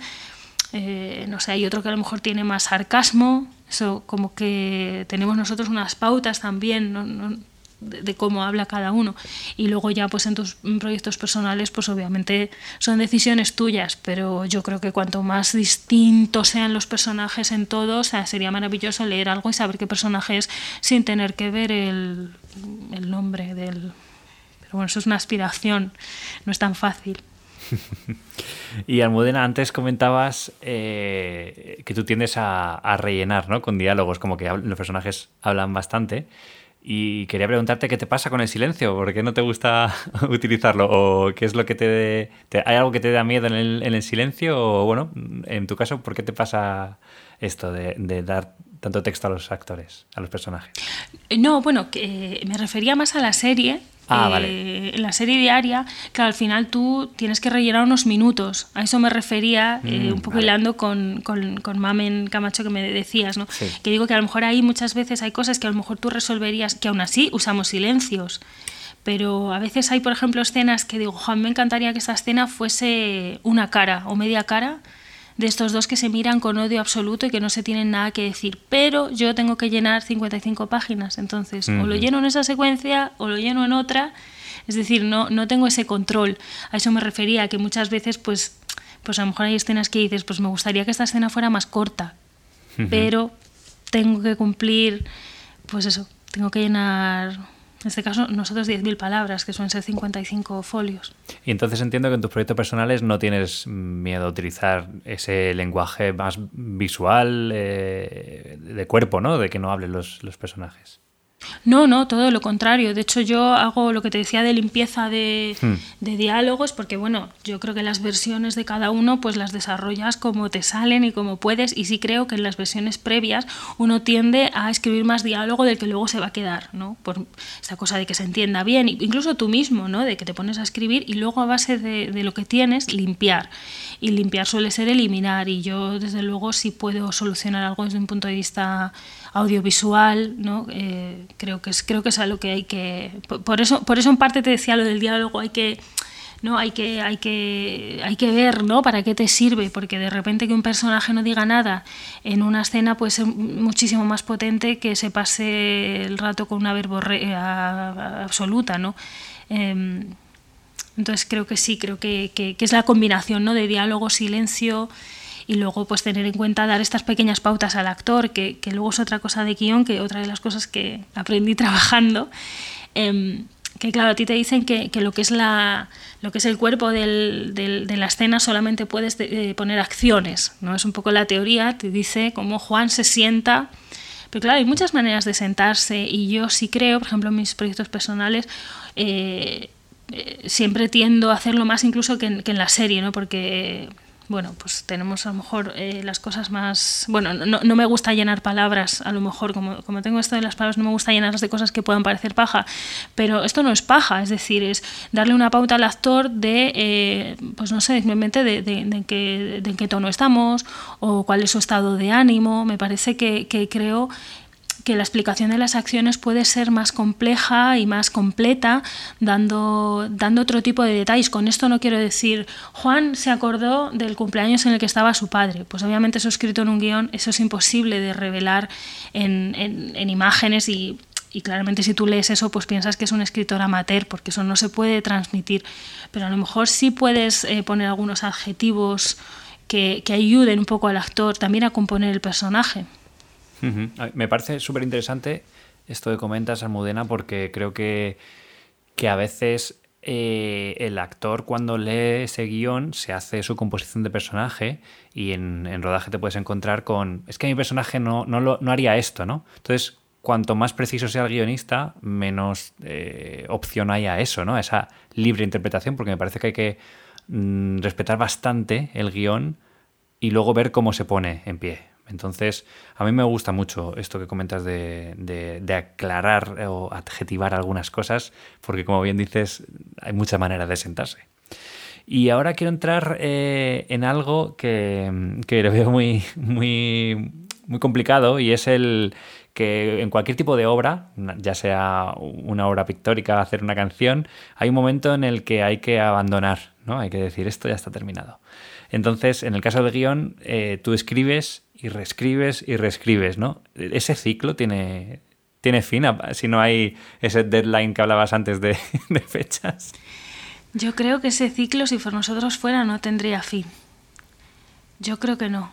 Pero te tienes que forzar a que lo tenga. Es decir, yo mmm, lo digo abiertamente e incluso cuando he tenido que entregar eh, trabajos, digo, yo necesito un deadline, porque a veces te dicen, bueno, en torno al 21, el 20, yo por favor, dame una fecha que sea el primer día, pero mi cerebro claro. necesita una fecha. Es una cosa que yo he dado muchas vueltas porque mucha gente no lo entiende. Me dicen, pero es que tú misma ponte una fecha. Mmm, hay algo dentro de quizás sea el proceso creativo, quizás sea como conformarse hasta el punto en el que has llegado y con conformarse no digo que entregues algo que no te guste, sino que mm. yo miro cosas mías antiguas con las últimas me pasa menos, porque también creo que uno va desarrollando un estilo personal y al final dices, bueno, pues a lo mejor cambiaría una palabra, pero yo cosas que escribí hace ocho años, ahora las miro y digo, fíjate, si se montara otra vez esta obra, la reescribiría por completo, porque ya no soy esa persona. Entonces creo que la gente evoluciona y los proyectos eh, evolucionan también. Yo ahora mismo no escribiría lo que escribí hace ocho años y seguro que dentro de ocho años escribo algo que no es lo que, lo que estoy haciendo ahora porque seré otra persona. Entonces yo en ese sentido sí creo que hace falta parar un día y decir hasta aquí llegué. En el tema de, ya te digo, de, de la televisión lo entiendes como, es que lo entiendo como, como trabajo, ¿no? Por decirlo así, es trabajo, entonces lo he hecho mejor que he podido y lo he enviado. Y luego el tema personal, pues es difícil parar, es que es difícil. Yo incluso a veces he empezado a, producir ¿no? un, un, proyecto y digo, bueno, pero voy a hacer otra versión de guion y ya me oigo y digo, déjalo, ya está, has acabado. Quiero decir, porque es que después de esa versión vas a querer hacer otra y después otra, porque buscas una perfección que nunca vas a conseguir. Es decir, nunca vas a leer algo, o bueno, a lo mejor hay gente que le ha pasado, a mí no. Yo leo algo y digo, ay, me gusta, pero sé que lo voy a leer dentro de un mes y le voy a sacar algún pero. O sea, alcanzar la perfección total. Eh, o no es posible, aunque sea la perfección tuya personal de lo que tú consideras que está bien, porque, insisto, como es objetivo, entonces sí creo que hace falta en un momento de abandonarlo, decir, bueno, pues esto es lo que he conseguido hacer y a mí se me ha pasado a veces de decir, necesito cambiar de proyecto, o sea, ya he hecho aquí todo lo que yo he podido, lo doy por terminado y, yo que sé, a lo mejor si luego lo tengo que grabar o lo que sea, sí que le doy una vuelta. Yo, por ejemplo, sí que cuando dirijo, eh, yo siempre hago un ensayo con los actores y adapto el texto a los actores porque creo que ellos son eh, la piel de ese personaje y no, no, y de hecho entiendo que el carisma de un actor y, y, su trabajo es que no todos sean iguales, es decir, el mismo personaje sobre papel no tiene nada que ver si, lo interpreta un, un, actor, así lo interpreta otro. Entonces, eh, a mí sí me gusta dar ese, ese último pues ese, ese último trabajo, esa última versión con ellos. Y esa última versión, cuando se la das a un director, porque en este caso no lo vas a dirigir tú, y no me quiero poner en la piel de, de la serie, imagínate otro, otro proyecto. Eh, ¿Cómo llevas el, el, dejar tu bebé que, que, lo coja otro, no? Eh, ¿Lo llevas bien? Pues yo reconozco que eso no lo he hecho nunca. Ah, vale. nunca he dejado un bebé porque no puedo.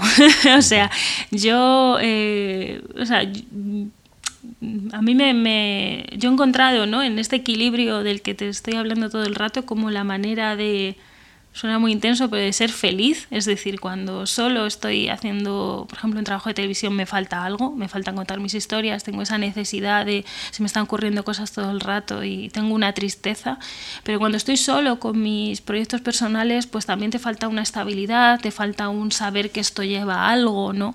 es una, una, cierta, una cierta seguridad. Entonces yo sí que me ha pasado una vez que yo escribí una obra que yo la monté en Madrid y la han montado en alguna otra ciudad. Eso es lo máximo a lo que... Pero yo escribir una cosa... Otra cosa es, yo por ejemplo he trabajado con directores que tienen una idea y yo le ayudo a ese director a desarrollar su idea. Uh -huh. Eso sí lo he hecho. Lo que yo no hago es un hijo mío que yo he escrito, parido completamente, dárselo a otra persona. Eso nunca lo he hecho. Pues me imagino que es un trabajo duro, pero bueno, también es un poco como, porque hay guionistas, por ejemplo, que no se plantean dirigir, porque igual que yo en tele, ¿no? Pues yo, yo hago esa parte y, y veo los capítulos, hombre, pues a veces lo piensas. Mira, el otro día me, me, pasó, por ejemplo, una escena que yo pensé, joder, me la imaginé mucho más rápida cuando uh -huh. la escribí. Sí. Claro, luego me di cuenta que, claro, igual que yo tengo que llenar páginas, ellos tienen que llenar minutos. A veces sencillamente no puede ser, hay que entender el, el, lo que te decía del formato, ¿no? Sí. A mí me encantaría que fuera toda leche, pero no ha sido así. Entonces, eh, no sé cómo sería, ¿no? Yo, yo, las veces que sí que han interpretado eh, un texto mío, claro, siempre han sido veces que yo lo he montado también. Entonces, siempre lo que tengo que hacer un poco es a comparar con lo que yo hice. A veces, por ejemplo, veo detalles que yo no había eh, pues por ejemplo una vez hice un, pues una obra breve y, y, cambiaron los personajes, ¿no? El hombre lo interpretó una mujer y una mujer al hombre. Y era algo que yo no me... O sea, a mí me dice si esto es posible y yo te he dicho, no, no, no, claramente son así y de repente lo vi y me funcionó. Uh -huh. ah. Entonces descubres cosas. También he visto cosas que no me han gustado nada, tengo que decir. Vi una vez un montaje de un texto mío que me sentí desolada. La verdad, la palabra fue desolada porque no solo que no me... Más allá de que te guste o no, que no me gustó, hay dudas, eh, sentí que no habían entendido nada de lo que yo quería decir con, con el texto. O sea, de repente dije, joder, yo quería aquí como criticar una serie de cosas, criticar o tratar o analizar y sencillamente este montaje las ha borrado. También se también aprendes, yo he aprendido, ya te digo, tengo una obra que se ha representado muchas veces, siempre inevitablemente lo comparo con el trabajo que yo hice eh, y, y, he sacado, o sea, me ha parecido interesante, pero, pero sobre todo visto desde este punto de vista comparativo, ¿no? Eh, no comparativo de cuál está mejor, cuál está peor, sino fíjate qué solución hizo esa gente, fíjate, ellos han metido no sé qué objeto y fíjate qué bien. Y lo mismo al contrario, a lo mejor de repente, mira, pues es que esto no me ha convencido, pero me parece muy interesante ver diferentes versiones de un mismo texto con gente de incluso de diferentes países, porque algunas se han hecho en otros países y me han mandado el vídeo. Eso me parece muy interesante. Claro, y hablando de la comparación, que yo desde luego siempre lo he visto como algo positivo por lo que tú dices, ¿no? Que al comparar puedes nutrirte de cosas nuevas y, no es nada malo. Eh, cuando trabajas con un director mano a mano, eh, antes comentabas, ¿no? tengo aquí apuntado que tú trabajaste para un espectáculo que se hizo en el Circo Price de, Circo. Cuando trabajas eh, con un director, mmm, y tienes tu idea, se la expones y la otra persona te dice, ah, es que me gustaría realmente que fuera de esta manera. E, ¿Ese trabajo en equipo de escritura es, es sencillo? ¿O a veces dices que no lo está viendo? O sea, es que no está viendo lo que yo veo. ¿Cómo es ese trabajo, esa, esa coescritura? Pues yo cuando, bueno, lo primero, eh, ¿y ahora qué? Era un espectáculo de circo, con lo cual fue súper especial para mí, porque yo no, no sabía apenas, pensaba que sabía poco, luego vi que no sabía nada de circo. Y entonces eh, me pareció interesantísimo porque era un formato que de estas oportunidades que te brinda la vida que no esperas. Y mm, se me presentó esa oportunidad y aprendí muchísimo porque, claro, es un formato completamente distinto. Y en este caso, pues la directora, eh, Zenaida, tenía una idea que quería transmitir y yo la ayudé, yo la propuse muchas cosas. O sea, yo siempre tuve claro que la idea era suya el proyecto era suyo. Incluso, bueno, pues obviamente tú a veces haces propuestas y no, no son bienvenidas, ¿no? Eh, porque claro, por ejemplo, un poco mi labor ahí fue que fuera comprensible, porque al final es un teatro, eh, perdón, un, bueno, era teatro circo, o sea, era, era, un, era un proyecto de verdad maravilloso, porque era una eran trapecistas, utilizaban eh, un sistema de cuerdas y al mismo tiempo había una mujer que era pintora, es pintora, y que hacía un cuadro en directo relacionado con el espectáculo. O sea, era, era un, un, espectáculo muy particular y que, y que, que englobaba muchas cosas. Entonces, bueno, yo ahí mi, sobre todo mi papel fue cómo hacer que esto se entienda. Por ejemplo, yo tenía, incluso yo hay veces que propuse cosas que bajo mi punto de vista se entendían mejor, o, pero yo siempre tuve claro que ese era su proyecto, era el proyecto de, de, la directora, y yo estaba ahí para ayudarla a ella. Claro, eh, mi proceso no es el mismo que cuando yo estoy escribiendo una cosa con la intención de dirigirla. Es un poco diferente. Vale, vale, vale. Perfecto. Y mm, Almudena, cuando tienes eh, un guion acabado de un proyecto personal, ¿tienes como tu círculo de confianza al que le pasas eh, como un primer borrador o pasas una cosa que para ti es bastante definitiva? ¿Prefieres no pasarlo? ¿Cómo, cómo llevas ese tema? A mí me cuesta muchísimo pasarlo, muchísimo, pero con el tiempo he aprendido que siempre está este miedo de me lo van a plagiar, me lo van a arrebatar de alguna manera, incluso con gente que no es guionista, lo cual, o sea, que se dedica a otras cosas, lo cual denota que hay un porcentaje de paranoia también y de miedo. Pero yo creo que también es el miedo a ser juzgado, es decir, cuando tú a alguien le mandas algo tuyo, eh, sea un guion, sea una película, al final estás mostrando un trabajo tuyo y, y, no un trabajo cualquiera, sino algo tuyo personal, un hijito, ¿no? Yo siempre digo, es que son mis hijos. Eh, mis trabajos. Entonces, te, yo siento que te quedas un poco en pelotas, ¿no? Como, como, pues eso, te expones a la crítica, te expones a que te machaquen, igual que te expones a que te alaben. Te expones, yo creo que denota cierta vulnerabilidad. Eh, y luego está lo que tú hagas con esa crítica y también, bueno, yo ya te digo, he aprendido, ¿no? Al principio yo apenas se lo mandaba a nadie, pero luego cuando me he soltado un poco de esto me he dado cuenta que hay gente que de verdad te aporta, ¿no? Pues yo tengo algún amigo, eh, mi pareja, algunas amigas, eh, a veces varía de la persona según el proyecto que sea. Eh, gente que a lo mejor por lo que sea pues me, me, parece que puede ser interesante su opinión Otra cosa es mandarlo por ahí a lo loco, eso no lo sé, pero con gente de confianza yo sí creo que es útil que lo lean y yo cuando lo envío siempre es una cosa terminada, porque mm, creo que la gente tiene que leer una versión, no digo definitiva, porque tampoco sé cuál es la versión definitiva, ¿no? De nuestros los guionistas, de def, eh, versión def 1, versión def 2, versión def 87, llevas siendo definitivas hace 87 versiones que son definitivas. Yo siempre mando algo un poco articulado, algo que creo que se puede valorar. Em, y, siempre he solido sacar cosas positivas, ¿no? Que siempre al final dices, ya verás, va a ser un escarnio. Y normalmente no, normalmente o es bueno o, la gente te aporta cosas, que a mí eso me, me, gusta. De hecho, yo si lo mando es para que me aporten algo. De oye, a ti tú has entendido esto, también cosas de tú que has entendido.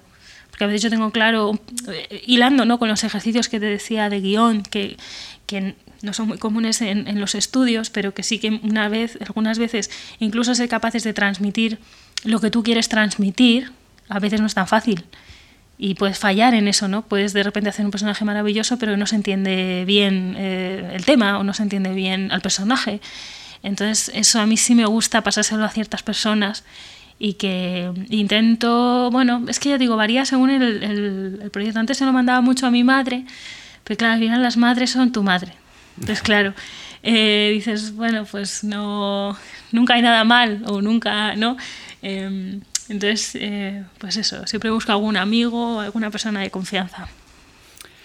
Y mm, ahora Almudena quería hacer un poco, quería quitar la lupa del proceso de creación, ir un poco a una vista más general y preguntarte si tú disfrutas eh, el proceso de escritura. Quiero decir, eh, bueno, hay veces que desde fuera, eh, pues eh, los trabajos, sobre todo los en el mundo audiovisual, se ven como algo muy apasionante y muy, muy adictivo, pero hay una parte también dura, ¿no? Entonces yo no sé si tú, en la parte de, de sentarte y empezar a pensar, si es un proceso que disfrutas, o sea, te, te, apetece, o tiene una parte ahí dura de, ostras, ¿cómo, ¿cómo, saco? ¿no? Porque al final no trabajas con mm, algo tangible, estás trabajando con tu mente y creo que no hay nada más duro que trabajar con tu mente.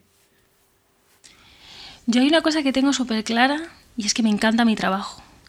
Me encanta, me apasiona. Eh, es una suerte, porque, claro, obviamente es duro, es lo que, te, lo que has comentado, ¿no? Se pasan momentos muy malos, esos momentos en los que no sabes cómo seguir, también porque no hay nadie que te diga qué es lo correcto. Incluso aunque tú le mandes el proyecto a un compañero, eh, no son matemáticas, no hay un bien o un mal. Yo creo que esa es una de nuestras principales torturas, ¿no? Decir, bueno, hasta aquí he llegado, ahora voy a montar esto, yo creo que está bien, vamos a confiar. Y creo que cuanto más tiempo pasa y más experiencia tienes y también más te conoces a ti misma, pues em, más vas afinando, ¿no? Cuando te dije lo de creo que ya sé de qué va esto, va un poco por ahí, de decir, creo que ya sé eh, transmitir lo que quiero transmitir eh, de esta manera.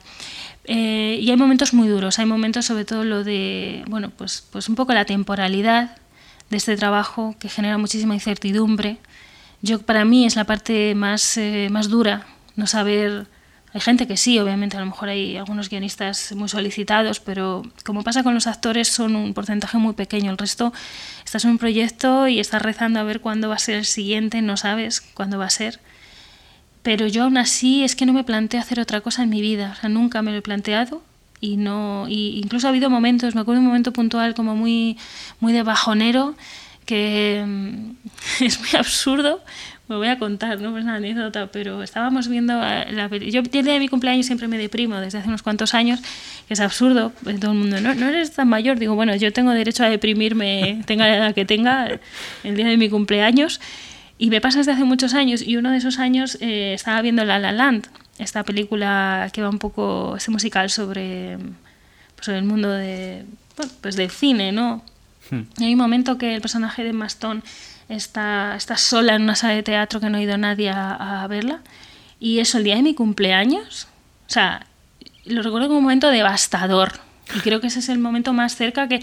Pero aún así, aunque dije, ¿qué estoy haciendo con mi vida? ¿no? Lo que me preguntabas al principio, em, no me planteé dejarlo tampoco. Y de hecho, una de las mejores oportunidades laborales que me han surgido eh, en mi vida me vino como una semana después. Siempre recuerdo eso como, fíjate, ese momento tan bajo que te sentiste tan miserable viendo esta película el día de tu cumpleaños, de repente una semana después tuviste una, una, una oportunidad maravillosa que para nada esperabas y que además salió de un sitio como muchas veces llegan las buenas oportunidades, completamente inesperado, ¿no? De una cosa que alguien vio en un momento dado tuyo, que no sabías ni en la existencia de esa persona y de repente te sale una prueba y la pasas y, bueno, un poco te cambia la vida, quizás no radicalmente en ese momento, pero, pero sí te abre un camino nuevo, ¿no?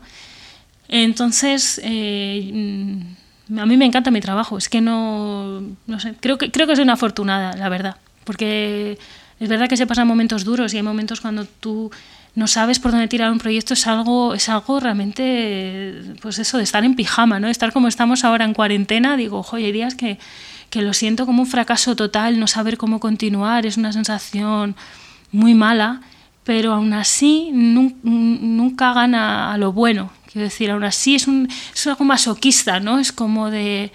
Eh, me gusta algo que al mismo tiempo me, a veces sufro pero la recompensa, que es, eh, no sé, es como cuando escribes comedia y alguien se ríe con algo que tú has escrito. Es que eso no, no, no, se, puede, no se puede explicar. Es que no. Es un tipo de satisfacción que no se puede comprar. O sea, no, no hay nada que lo sustituya. Así que para mí merece la pena al 100%. Y en esos momentos eh, que comentas ahora de que uno puede estar perdido o un poco desubicado, ¿Tú recurres a algún, algún referente? Mm, no tengo, o sea, tengo mucha gente que me gusta muchísimo. A mí me gusta mucho, me gusta mucho Berlanga y Rafael Azcona. Creo que ese tándem eh, durante mucho tiempo era, era un poco mi referencia de cómo ellos lo solucionaban, ¿no? Porque muchas veces eh, bueno, incluso siento películas antiguas, pero bueno, ver cómo ellos escribieron, eh, pues un poco burlando ¿no? el, la, censura, pues me, resultaba muy interesante. Ahora suelo, ya te digo, analizo películas, normalmente las películas que me gustan. Últimamente, por ejemplo, me vi hace poco Booksmart, que es una, es una comedia americana de dos chicas. Ahora estoy viendo mucho, muchas películas protagonizadas por mujeres. Me gusta mucho Greta Gerwig. Creo que Lady Bird es una maravilla. Es un poco modelo de, película ¿no? que a mí me. dentro de que no, no escribo sobre eso, pero bueno, ahora mismo quizá eh, los referentes que más me interesan. Me gusta el cine independiente americano, de películas a lo mejor eh, de presupuestos más, más modestos y es un poco a lo que historias pequeñas que se dice, aunque bueno, a mí a veces me parece que son más, más grandes y, que, que, transmiten más y cuentan más que grandes superproducciones. Pero bueno, es un poco el, cine que a mí ahora mismo me está, me está llegando, es el que más me interesa y es en el que más me fijo. Tampoco diría que hay una persona a la que siempre... Eh, si, si, hubiera esa persona, bueno, además de, de Rafael Azcona, quizás sería eh, Woody Allen. Eh, tiene tantas películas em, y creo que, bueno, eh, que a nivel de guion, eh, incluso analizar sus películas es complejo algunas veces. A veces hace una especie de florituras que a simple vista no se notan, pero que son muy profundas. Mm, pero así diría esos que he dicho, no, es que me depende mucho del proyecto. ¿Y crees que existen como diferentes categorías o hay tipos de guionista. Lo digo porque, por ejemplo, el año pasado me encontré, eh, bueno, hice como un llamamiento eh, a escuelas de guionistas, ¿no? Para encontrar a gente que, escribiese, que acababa de, que se estuviera formando, acabara de terminar su formación. Y, venían, venía gente a hablar conmigo y me enseñaban sus guiones, ¿no? Y había una cosa que para mí era importante, porque yo les preguntaba, ¿tú qué películas ves o, o qué es lo que te gusta? para intentar ver si esa persona y yo haríamos un buen tándem. Entonces, no sé si tú piensas que un guionista realmente con su formación y sus gustos puede hacer de todo o realmente eh, hay una especie de tipo de guionista para tipo de proyecto o, un estilo. No, lo sé muy bien. Me gustaría saber qué opinas tú de, esto eh, referente a ti y a otros compañeros que tengas. No sé qué contestarte porque creo que va a depender mucho de cada uno. Yo creo que que lo importante es que a ti te apasione la historia. Es decir, si a ti te interesa lo que estás contando, creo, porque claro, eso, de hecho, esta es una charla, o sea, es un tema ¿no? que entre nosotros sale a veces, ¿no? Por ejemplo, el, guionista de programas y el guionista de series Mm, yo creo que, o sea, yo por ejemplo tiendo a escribir comedia, pero luego en televisión hago otro otro género, es más melodramático, también he estado en una serie de aventuras, todas me han gustado.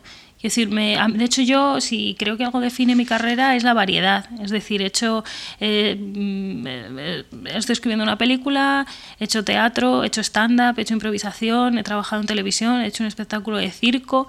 Y es que creo que todo aporta. Entonces yo no me cerraría, o sea, así a priori, pues yo a veces veo películas o veo series o veo cosas que digo, joder, pues yo no sé cómo lo han escrito, yo no podría escribir eso, ¿no? Creo que hay cosas a lo mejor puntuales, yo, yo no creo que uno pueda hacerlo todo. Pero creo que si el tema te interesa, o sea, yo, por ejemplo, tengo una idea de una película de ciencia ficción que a priori no, no tiene nada que ver con lo que estoy haciendo ahora mismo. Yo sí creo que, que, que, la variedad, eh, o sea, igual, a lo mejor hay gente que escribe comedia y le gusta hacer comedia, o sea, quiero decir que creo que cada individuo es diferente y que y, no creo en eso de las categorías porque de hecho bueno lo que te decía de programas y series es muy de de eso, ¿no? De tú haces... Digo, bueno, es que yo creo que yo, por ejemplo, podría trabajar... Nunca he trabajado en un programa, pero eh, si me sugiera la oportunidad, ¿por qué no?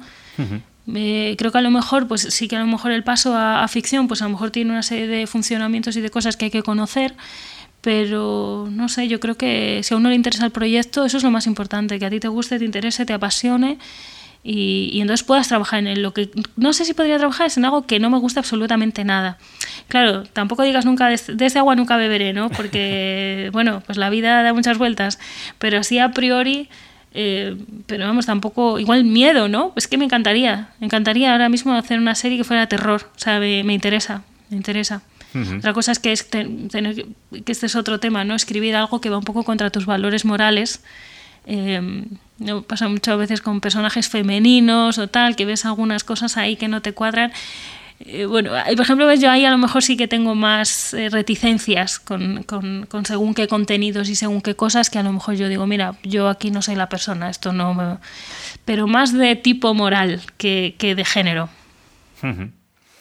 Para Almudena, y ahora me quiero adentrar en algo que, que yo creo que a mucha gente eh, le rebota en la cabeza muchas veces y es eh, tú has hablado de la forma tú has hablado de cómo se trabaja en una serie eh, como guionista pero también dices que tienes tus proyectos personales cuando esos proyectos personales ya están escritos ya has abandonado dices este es el guion definitivo definitivo ¿qué puedes hacer con él? ¿Qué opciones hay como guionista cuando tienes ese bebé en tu mano?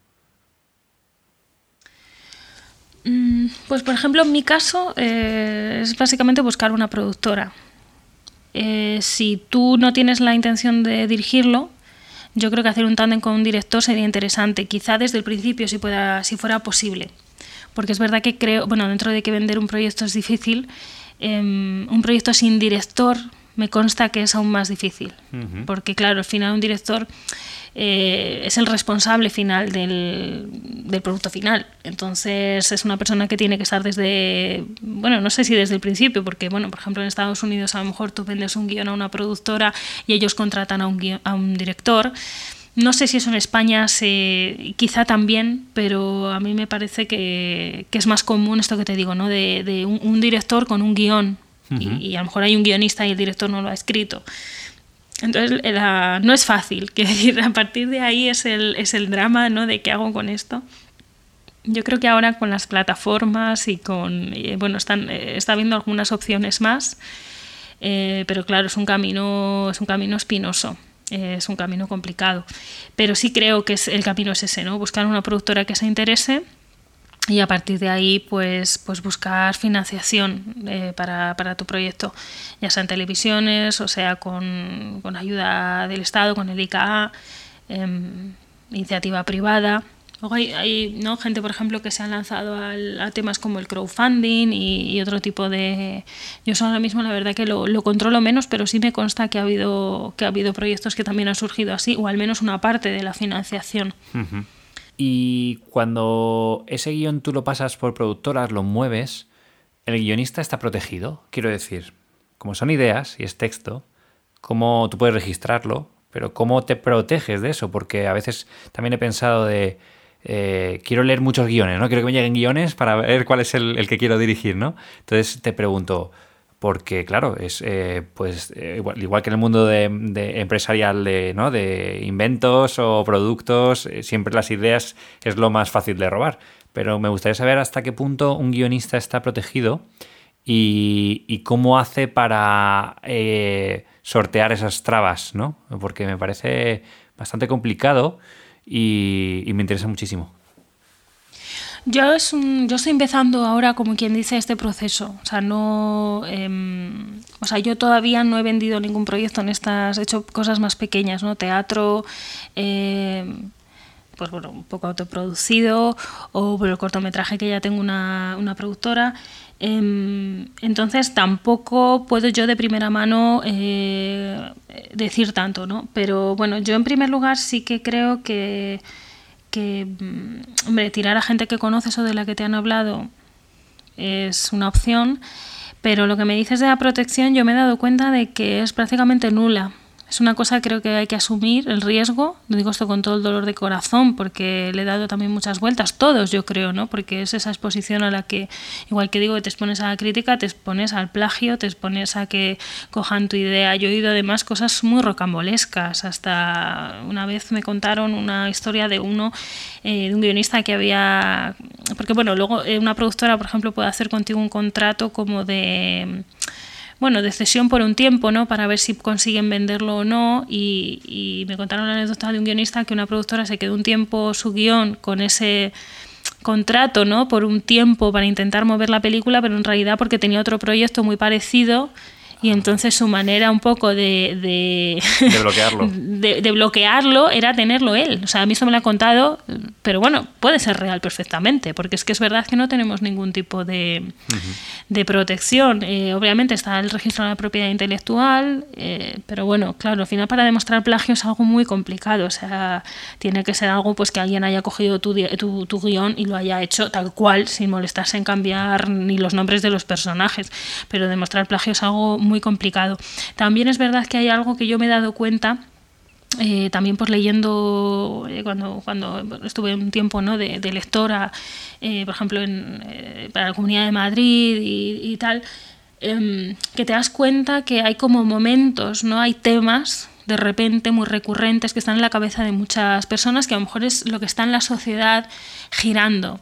Y creo que eso también, aparte de que el plagio creo que existe y que creo que hay gente que anda a ello, también creo que hay que tener en cuenta que a veces las ideas están en el aire y que son un momento propicio para que salgan y que a veces nos obsesionamos con que alguien a lo mejor te ha podido plagiar, a lo mejor simplemente eh, hay muchas ideas parecidas en un determinado momento, por, porque a veces la, la, pues la propia vida o la sociedad pues se ponen de moda una serie de cosas y bueno, pero sí, ese es un, ese es un drama, pero tampoco se me ocurre cuál sería o sea, ¿qué, maneras tendríamos? ¿no? Al final hay un riesgo, entonces yo lo que desde luego no haría es mandar el guion a alguien que no sé quién es o que no confío para nada o que no sé cuál es su trabajo previo.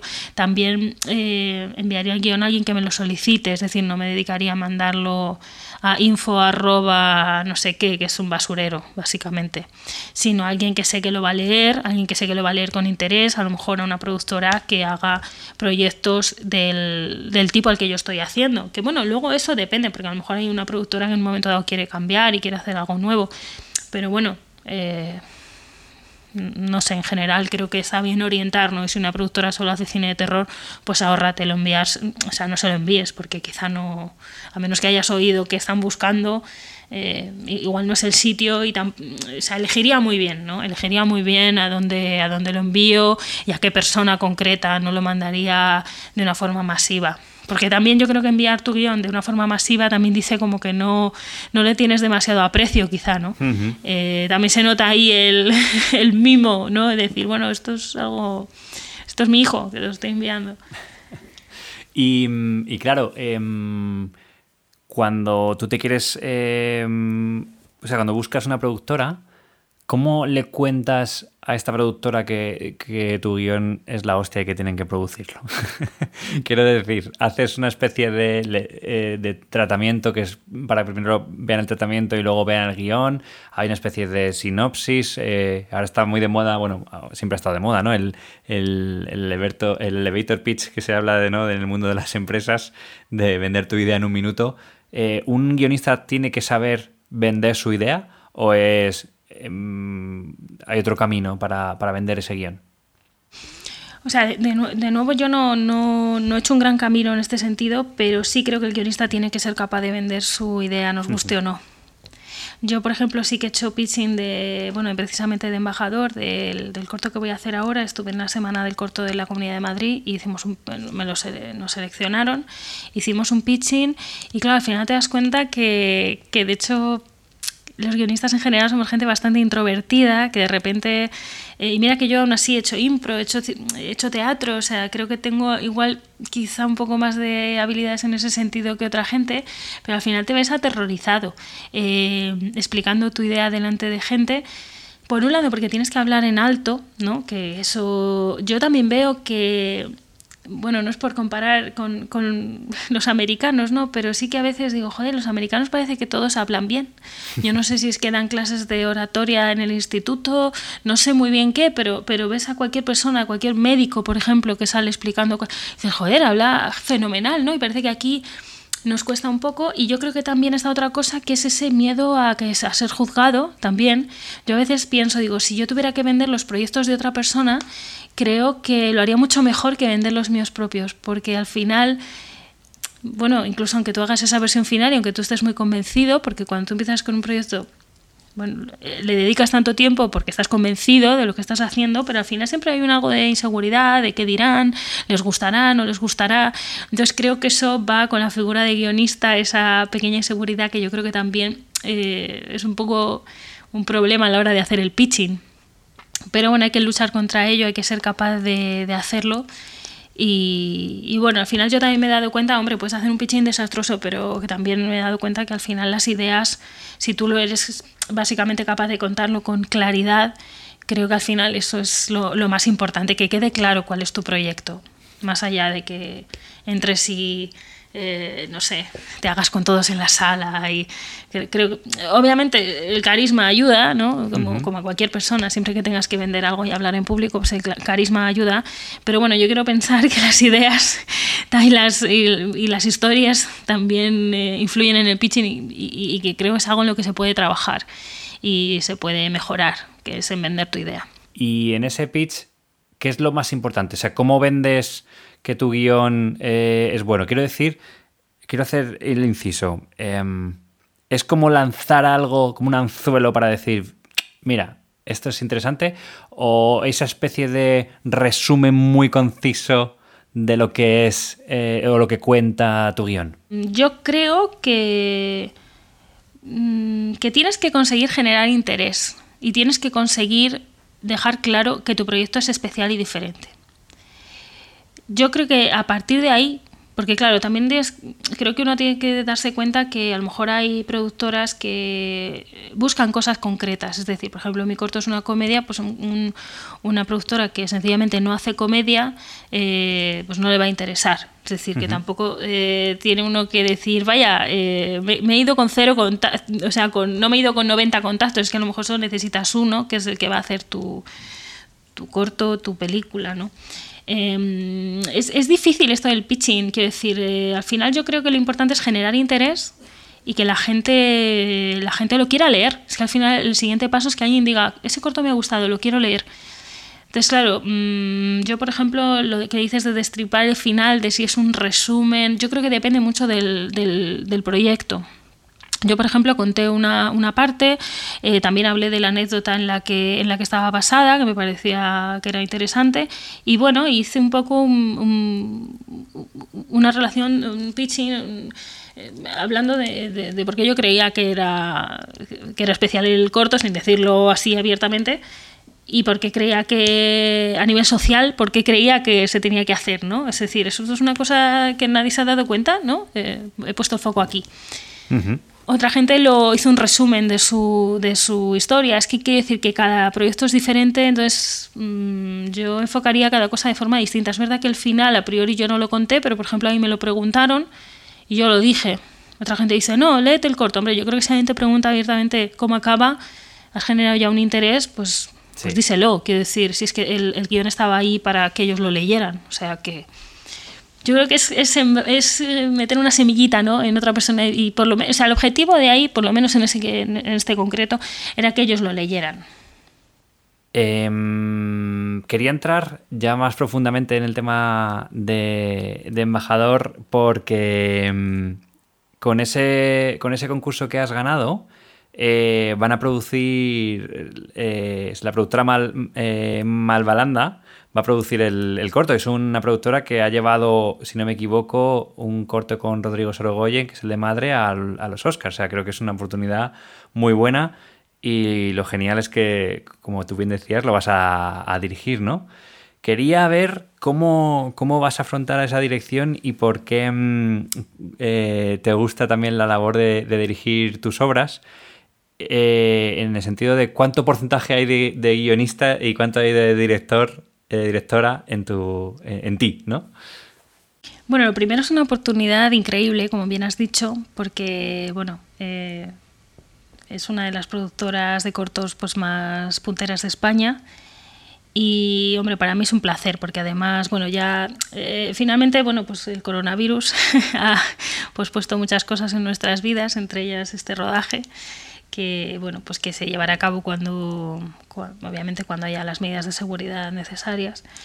Y, mm, y bueno yo lo afronto yo es que bueno eh, antes no eh, bueno hablábamos de esto no de cómo entregas tu guion cómo no o sea yo los proyectos que son personales tengo claros que son personales y, y el último responsable de un proyecto es el director.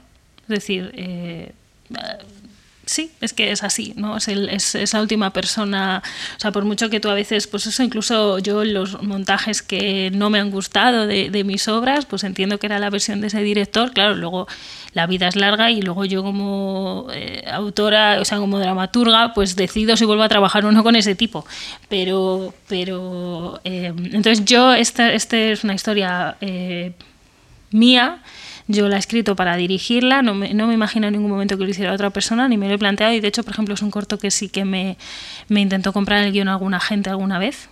Eh, de ahí el pitching y tal. Y yo tenía claro que digo, esto lo dirijo yo o no, o no se hace, porque sencillamente yo, por suerte, vivo del, del guion, eh, que es una suerte, me considero una persona muy afortunada por poder trabajar y, vivir de, lo que me gusta pero eh, luego hay cosas que son contar eh, la visión que yo tengo del mundo, que, bueno, que incluso diría que es mi verdadera pasión y que eso no, no o sea, no, no, no, me planteo que sea de otra manera. Es decir, esta es una historia. Yo, yo, distingo bien, ¿no? Antes te he comentado, distingo si estoy trabajando para un director, si estoy en una serie, pero claro, no es mi serie. Es decir, yo no soy la creadora, no soy la persona que decide. Yo tomo unos personajes que obviamente pues me tiene también que gustar para poder, considero, hacer bien mi trabajo o, o interesar, ¿no? No sé si gustar es la palabra, pero sí que interesar y, y, y creer que las tramas pues son, o sea, que te llenan de alguna manera. Pero eh, pues ya te digo, este corto es que nunca me, he planteado que fuera, que fuera de otra manera. Vale, y ahora cuando ya empieces a, dirigir eh, tu cortometraje, quería saber, igual que antes comentabas que la fase de, de ensayo con los actores, eh, me ha gustado mucho eso que has dicho, de que es como el texto, el guion es su piel, ¿no? Entonces hay cosas, esos diálogos que van a cambiar en esos ensayos.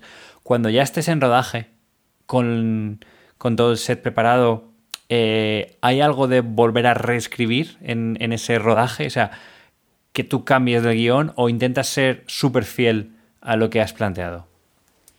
Yo creo que ese momento es antes. Yo creo que hay un momento antes del rodaje que es jugar, probar, escuchar, eh, que el actor encuentra al personaje, que tú encuentras al personaje en él. Aquí hablo desde como directora pero yo creo que al rodaje hay que ir con los deberes bien hechos, porque un rodaje es algo, es algo duro, es algo donde puede haber, eh, pueden pasar millones de cosas. Entonces yo, yo, vamos, salvo que pase algo, es decir, que nos obligue a cambiar, eh, porque a veces hay imprevistos, yo creo que hay que llegar con los deberes hechos, hay que llevarlo todo preparado, todo el mundo muy claro lo que tiene que hacer y a partir de ahí trabajar eh, pues, pues la, eh, naturalidad de los actores, en este caso pues la comicidad, que pues, pues quizás ritmos, a lo mejor pues es lo único que me planteo, a lo mejor hacer una toma un poco más rápida y una un poco más lenta. Más allá de eso, Mm, no, porque, porque entiendo que hay una labor que es la de preproducción, que es donde todo, donde todo se tiene que preparar para que en rodaje eh, procurar que no falle nada. Y esa dirección de la que hablas ahora, eh, ¿la has aprendido igual que al principio hablabas de que para aprender a escribir hay que escribir, para aprender a dirigir también hay que dirigir, ¿no? Pero luego has dado el salto también a, la formación como directora, ¿no? Si no me equivoco, ganaste un, concurso que proponía la SGAE y acabaste en la New York Film Academy. ¿Esto es así? Bueno, era una beca, eh, era una beca, sí. Eh, se llama la beca de estudios internacionales y sí, la pedí. La verdad que eh, yo la de dirigir siempre lo he, lo he tenido ahí. Es verdad que lo he hecho más en teatro pero un poco también porque, claro, al final em, hacer un corto, em, muchas veces tú, tú, lo escribes, lo vas a dirigir y también lo tienes que producir. Y a mí producir es algo que respeto muchísimo, pero que no me sale. O sea, no me supone me supone, iba a decir ardor de estómago. Y es que a lo mejor sí, o sea, es un quebradero de cabeza que además creo que cuando tú has escrito un texto, además lo vas a dirigir, ya es mucha responsabilidad, ya es mucho pensar en ello, pero además tener que hacer la producción, tener que escuchar negativas, tener que escuchar muchas cosas, a mí em, yo reconozco que me ha frenado para no hacer más cosas. Sea, yo, por ejemplo, he hecho muchas obras cortas en teatro porque vi que era una manera que tenía relativamente, que yo estaba a gusto. Y, por ejemplo, eh, Embajador está basado en una obra de teatro breve que, que hice hace un par de años, es decir, que muchas de ellas casi nacieron con vocación de cortometraje, pero todo lo que yo tenía que mover cielo y tierra para hacer ese cortometraje me frenaba que eso pasara. Es decir, tener que contactar con todas esas personas, con todo el equipo, tener que ser responsable de tantas cosas.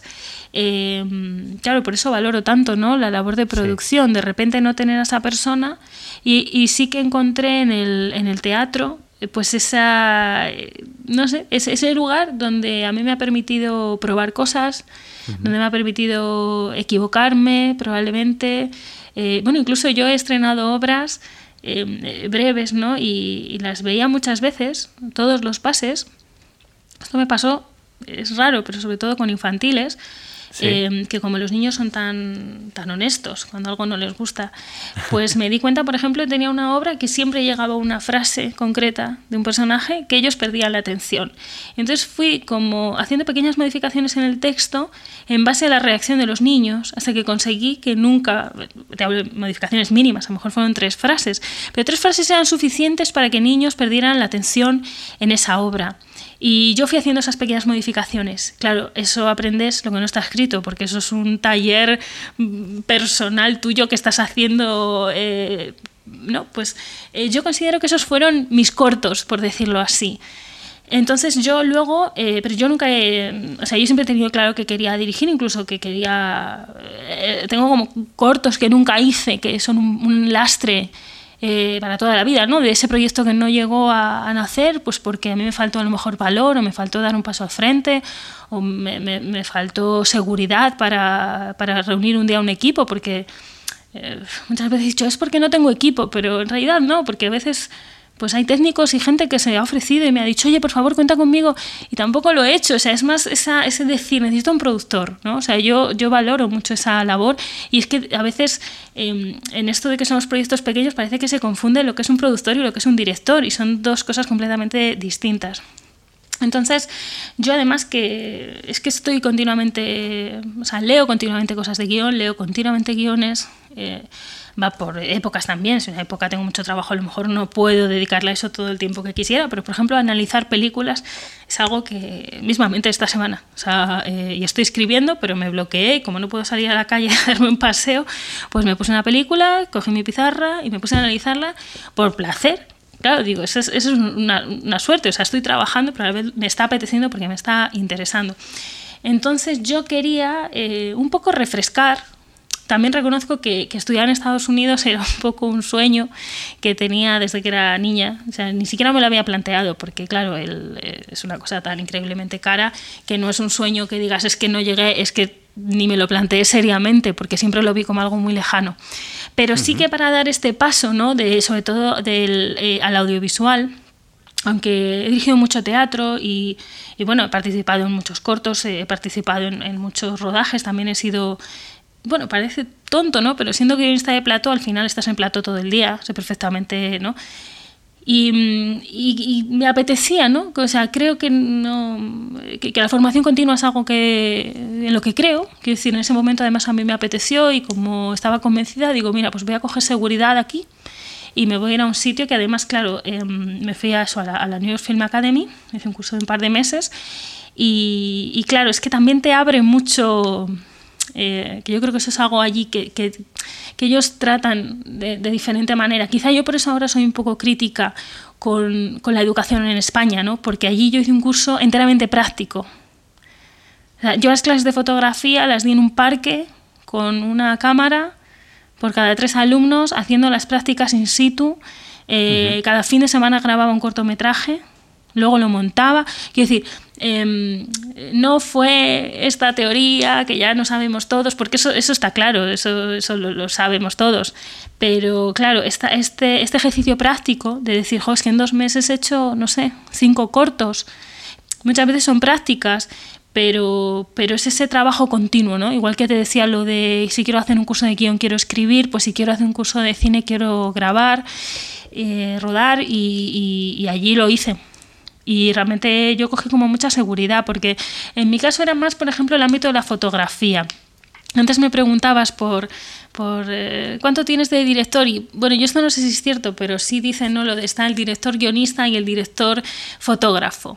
Yo soy la directora guionista, claramente. Eh, y, sí que, por ejemplo, aunque, aunque de dirección y, por ejemplo, el trabajo con los actores me encanta y lo llevo desarrollando, era más, sobre todo, eh, una cierta inseguridad ¿no? por, por la fotografía, también por cómo por, saber bien cómo comunicarme con el, con el director de foto, ¿no? Saber exactamente qué pedir, saber... Más, iba por ahí, más iba por ahí. Mi, y bueno, y luego la ilusión que hace, pues irte a Nueva York, obviamente. ¿Y cómo viste la, la actitud de los americanos ante la industria cinematográfica, porque aquí hablas del audiovisual y la gente te dice la farándula, ¿no? Y nuestros padres no se puede vivir de eso. Y cuando yo estuve en Los Ángeles eh, de foto fija en un cortometraje, yo veía a la gente tan profesional, chavales, ¿eh? de, de, escuela, y cómo ellos se lo tomaban tan en serio que dije, joder, es que esta, esta actitud yo aquí no la veo, ¿sabes? O sea, no digo que aquí la, la gente que está estudiando no se tome en serio, pero sí que noto que ahí hay una actitud ante la industria y, allí, ¿eh? y aquí no. Aquí es otra cosa. o yo lo percibo así, no sé cómo lo viviste tú ¿eh? cuando yo, estuviste. Yo pienso exactamente igual. Eh, lo noté en la gente, lo noté, me acuerdo un profesor, no se me va a olvidar nunca. pues nosotros hicimos prácticas con una 5D em, y yo aprendí a utilizarla. Entonces un día fui a mi profesor y, y, le dije, es que fíjate, he aprendido a usar la 5D, pero yo el modelo que tengo es una Canon, pero es un modelo inferior. ¿Tú crees que yo voy a poder grabar con esto? Y no voy a decir que se rió en mi cara, pero me dijo, la cámara da exactamente igual. Grábalo con un móvil, grábalo con cualquier cosa. Eh, haz cosas, hazlas y ya verás, aquí hemos visto en clase que mientras, eh, pues eso, mientras la historia sea buena, mientras los actores sean creíbles, mientras tengas algo que contar, la cámara da exactamente igual. Y eso me lo dijo un, un profesor de dirección de fotografía. Es decir, que eh, yo creo que aquí es un poco lo que lo hilo ¿no? con lo que decía yo antes de producir porque necesito no sé qué, necesito la localización perfecta, necesito el actor perfecto, nunca consigo lo perfecto, por lo tanto no hago el corto y aquí tienen nuestra actitud completamente distinta que es, ¿tienes esto? Pues usa eso, úsalo lo mejor que, sepas, es decir, usa lo que tengas y haz una película con ello y si te sale mal, pues después vas y haces otra hasta que te salga bien. Em, esa actitud de haz, haz, haz, haz que yo aquí creo hablo de mí misma, no la tengo, pero también siento que es un poco lo que, que se mama, ¿no? Es decir, ¿por qué si lo puedes hacer en, en, eh, no sé, en cine, lo vas a hacer? Digo, pues a lo mejor es mejor hacerlo con los medios que tengo que no hacerlo, ¿no? Y yo un poco tengo esa, esa pena ¿no? De decir, jo, ¿por qué no habré pensado eso antes? ¿Por qué me habrá pesado más el no tener la cámara perfecta, no tener el dinero, eh, no sé, no haber tenido el dinero que necesitaba, no haber tenido el piso perfecto? Y eso me vi que hay otro chip, ¿no? Y, también noté otro chip grabando en la calle. Allí, por ejemplo, en Nueva York hay tienes permiso para grabar en la calle, a menos que tú cortes el tráfico o la líes parda de alguna manera. Eh, y luego ves que, el, que, la actitud es completamente distinta. Están los, la gente que pasa, que con normalidad, o la gente que nosotros, por ejemplo, nos decían poneros la camiseta para que sepáis, sepan que sois de New York Film Academy. Había como este reconocimiento, ¿no? De gente de imagínate que está aquí el próximo Tarantino y no, y no lo saludamos.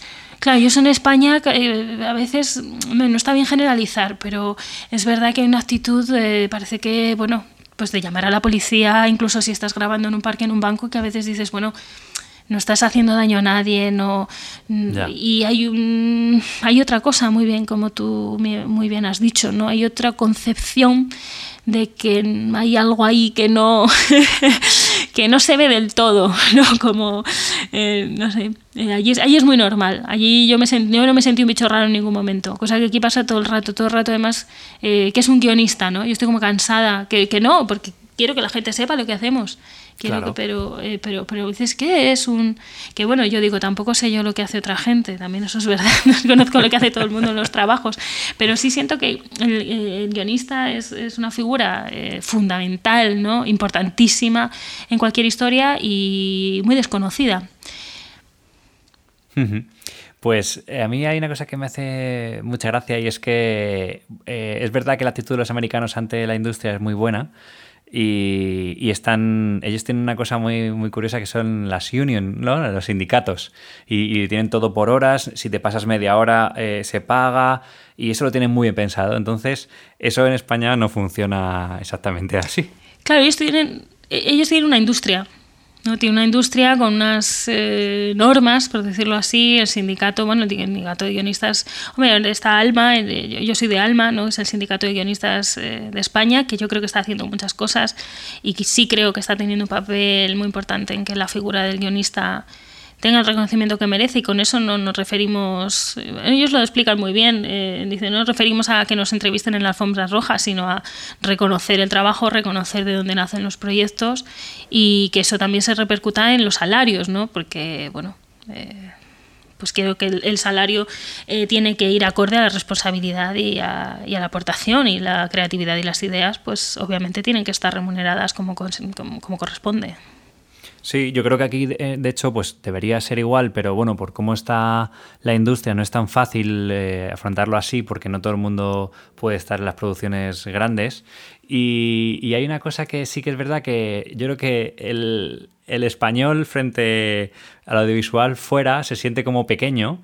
Y hace, hace un año en una, en una charla, eh, personas que, que, trabajaban, tenían una productora de radio virtual aquí en España, pero que ya estaban trabajando fuera, eh, nos dijo una cosa que la verdad que no la había pensado y creo que es cierta y es que realmente la gente desde fuera no nos ve como, como unos vagos que, no, que la, la, parte de visual no, no trabajan, sino lo contrario, de somos muy trabajadores, trabajamos muchísimas horas, más de las que deberíamos y encima sin cobrarlas y con poco dinero, porque los presupuestos frente a los americanos es irrisorio, hacemos cosas muy dignas. Entonces es como, oye, miremos que lo que hacemos es guay, que lo estamos haciendo muy bien, e intentemos protegernos de, bueno, pues de las cosas que no están tan bien en cuanto pues a, un salario digno y, sigamos por ahí porque tenemos algo muy potente que no todo el mundo tiene. O sea, que quiero decir, hay que mirar creo que ambas partes, ¿no? Las partes positivas para seguir creciendo. No sé si compartes esta visión. Sí, totalmente. Creo que, creo que tienes toda, toda la razón. De hecho, si yo creo que si Netflix ha venido a España y se ha establecido aquí es por unas razones. Eh, y una es que hacemos cosas de calidad y con, y con menos medios, ¿no? Porque yo a veces veo los presupuestos y, claro, es que cualquier película que dices indie americana, cualquier película indie americana tiene el triple que cualquier eh, eh, película media española. y allí, por ejemplo, 8 millones de dólares se considera casi sin presupuesto y aquí 8 millones es, un, es una película eh, de, una superproducción casi, ¿no? O sea, hmm. no sé ahora mismo cómo está el tema de millones, me voy a callar ahí, pero, pero sí, que, sí que es verdad, ¿no? Y, y sí que es verdad ese complejo, tampoco sé muy bien por qué, digo, quizá, bueno, por esto que decimos también de... Cuando digo reconocimiento, insisto, no es eh, la, la, sombra roja, sino que la gente no sabe lo que haces. Yo, yo hmm. veo que mucha gente de mi alrededor no, no, no sé, quizá no hay esa cultura. También es verdad que yo noté en Nueva York ¿no? que la cultura cinematográfica también es un poco su legado, ¿no? Yo noto que es un poco su legado hacia el mundo, igual que nosotros tenemos tantos edificios, tanta historia, ellos no tienen tanta historia. Y sí veo, eh, no sé, mismamente vas a Los Ángeles y, y bueno, Los Ángeles quizá, eh, vale, es, Los Ángeles, ¿no? Pero que muchas otras ciudades de, de Estados Unidos tienen el, el recorrido de no sé qué personaje, de no sé qué película aquí, cosa que a lo mejor aquí en España, hombre, pues no sé, a lo mejor está el Madrid de Almodóvar y cosas así como muy, muy, muy peculiares y muy importantes. Pero allí, eh, bueno, quizá también lo tienen más arraigado a su, a su cultura de alguna manera. Muy bien, Almudena. Pues quería saltar ahora otra vez, volver, eh, saltar el charco, ¿no? Y volver de Estados Unidos otra vez a España, pero esta vez para preguntarte por tu parte de, mm, de improvisadora, ¿no? Porque, como has mencionado antes, tú has hecho stand-up, has hecho improvisación teatral, y esa improvisación teatral tiene, lleva de la mano lo que es la dramaturgia en directo, ¿no? Que le llamo yo, ¿no? El escribo, dirijo e interpreto eh, lo, que, lo que tengo en la cabeza, ¿no? Quiero que me, que me hables un poquito de esto para saber cuánto te llevas a la improvisación teatral de tu parte de guionista, de tu parte de directora, o si hay un. o tu cabeza funciona diferente cuando estás encima del escenario improvisando. Mm, yo creo que hay. Hay conceptos que, lo decía antes, ¿no? que has interiorizado, que, cuando lo has interiorizado es que lo puedes poner en, práctica en cualquier momento, que no te hace falta a lo mejor tanto pensarlo, sino que te sale solo. Entonces, inevitablemente sí que yo, es, verdad que yo ahora la impro la tengo un poco aparcada, pero bueno, es este sitio al que siempre quieres volver, porque creo que me ha aportado mucho. O sea, creo que muchas cosas que he hecho que no son necesariamente escritura me han aportado mucho a incluso a encontrar mi estilo, a encontrar lo que me hace gracia, lo que me interesa, porque al final Creo que incluso como improvisadores tendemos a, usar unos ciertos temas, a repetir unos ciertos personajes. Es decir, tú dices algo de ti, tú cuentas algo de ti con la improvisación que tú haces. Entonces, en ese sentido, yo siento que me ha aportado muchísimo, también para conocerme a mí. Yo es que recomiendo hacer impro a todas las personas del mundo. es algo que recomiendo abiertamente para guionistas, pero también para gente que no... O sea, como guionista creo que es un... Em, o sea, es, muy útil. No sabría si decir... Yo, yo sí es verdad que que siempre tendía, ¿no? Y el punto de giro y el punto de giro, o sea, como que tienes un poco eso ahí, pero es verdad que los mecanismos son diferentes porque generalmente yo el tipo de impro que hice fue pues catch, match, juegos, eh, impro bastante rápida. Entonces es verdad que, bueno, que se puede parecer un poco dentro de, se me ocurre ahora mismo, ¿no? Dentro de, mm, de los paralelismos, ¿no? Igual que cuando escribes en una serie, yo tengo una semana para, para, hacer este capítulo, pues en impro tengo tres segundos para ser ingeniosa. Entonces sí creo que a mí me desarrolló bastante, bastante eh, pues mi creatividad y, yo creo que el hecho de que yo escriba comedia, o sea, yo te digo, escribo muchas cosas, pero es verdad que todos mis proyectos tienen un trasfondo de comedia, aunque sea comedia dramática, eh, que sí creo que es, eh, viene un poco de la impro, incluso de, de stand-up. ¿No? de haber pasado antes por allí, al final es que creo que todo es un camino, es decir, que, uno llega a, ser lo que es o a, contar las historias que cuenta un poco por el bagaje que lleva. Entonces, a mí eh, la impro me ha aportado mucho y ahora mismo no, no sé, sabría decir, pero, quizás simplemente el hecho de hacer comedia venga bastante de, la impro. Pues ya, Almudena, para, terminar, quería hacerte una pregunta y es... Em, ¿Crees que en lo que llevas de tu carrera has em, cometido algunos errores o has fracasado en algunas partes y crees que es parte de tu aprendizaje? ¿Recuerdas algo que digas, mira, aquí, aquí me equivoqué, pero realmente me vino bien para evolucionar en esta dirección? ¿Tienes algún, alguna piedra en el camino que recuerdes fácilmente? La piedra que yo tengo es la que te comentaba antes, este remordimiento por no haber sido más valiente algunas veces, por no haber, eh, sobre todo el tema de cortos, ¿no? de cortometrajes, de no haberme lanzado más, de haber estado siempre esperando las circunstancias perfectas, el actor perfecto, eh, que se alinearan las estrellas, que al final creo que cuando uno hace eso también es, eh, bueno, un poco por, por la inseguridad que te, digo, que creo que no que, es verdad que hay directores que hacen todo, ¿no? Que, y creo que nos estamos acostumbrando mucho a eso, a este guionista, director, productor, eh, intérprete, bla, bla, bla, pero que son, eh, en una producción normal, eh, son trabajos diferentes. Y yo mm, creo que si me arrepiento de algo es de no haberme arriesgado más, de no haber hecho más cosas, de haber estado siempre pensando, no va a ser perfecto, entonces no lo hago haber hecho una mierda, ya está, has hecho algo mal, no, no, no pasa nada, no hay vidas en juego, no, no, ya está, no. Y pero muchas veces tú te sientes, ¿no? Como si hubiera vidas en juego, como no me voy a arriesgar, prefiero no hacerlo. Y yo me arrepiento. Y ahora, de hecho, mm, yo creo que hacer más cosas mías viene un poco de ahí, ¿no? De decir, creo que voy a, voy a intentar superar esto y también ser capaz de asumir que necesitas rodearte, pues en este caso, en mi caso, de un productor, de un... Es decir, no, no intentar hacerlo absolutamente todo tú.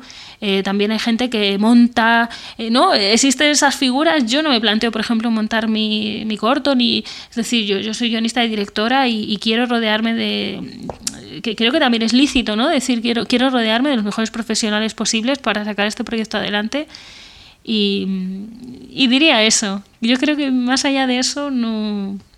Bueno, pues quizá oportunidades que podían haber sido no han sido, como todos, ¿no? De que estás a punto de que salga una cosa y no pudo ser. Pero bueno, eso no está en mi mano, ¿no? Eso no está en mi mano. Pero ser más valiente sí está en mi mano. Pues Almudena, muchísimas gracias. La verdad que me ha encantado charlar contigo, ha sido súper enriquecedor y muy, muy inspirador. Y a mí contigo. Y la verdad que quería mm, Quería cerrar la charla con una recomendación que harías tú a alguien que se inicie en el mundo del guion. Y, bueno, y sobre todo porque creo que es una persona muy honesta y, que hablas eh, con todo el peso de lo que llevas hasta ahora y todo lo que te queda por hacer. Y, me gustaría bueno, que, que lanzases una, una recomendación.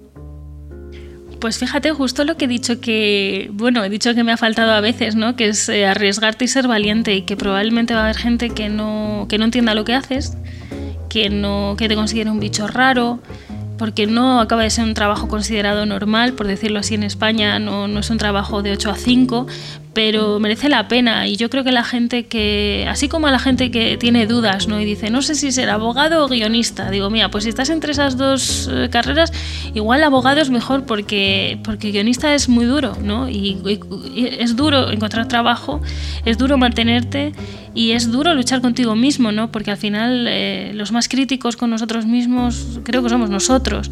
Ahora, alguien que tiene vocación le diría que lo diera todo, que lo diera todo, que pasara de todo, que, se arriesgara, que probara, que se equivocara y que, y que tirara hacia adelante, que le va a hacer falta paciencia y le va a hacer falta pasión para, digo guionista como quizá cualquier trabajo creativo. Pues muchas gracias Almudena, con esto nos despedimos. A ti, ha sido un placer.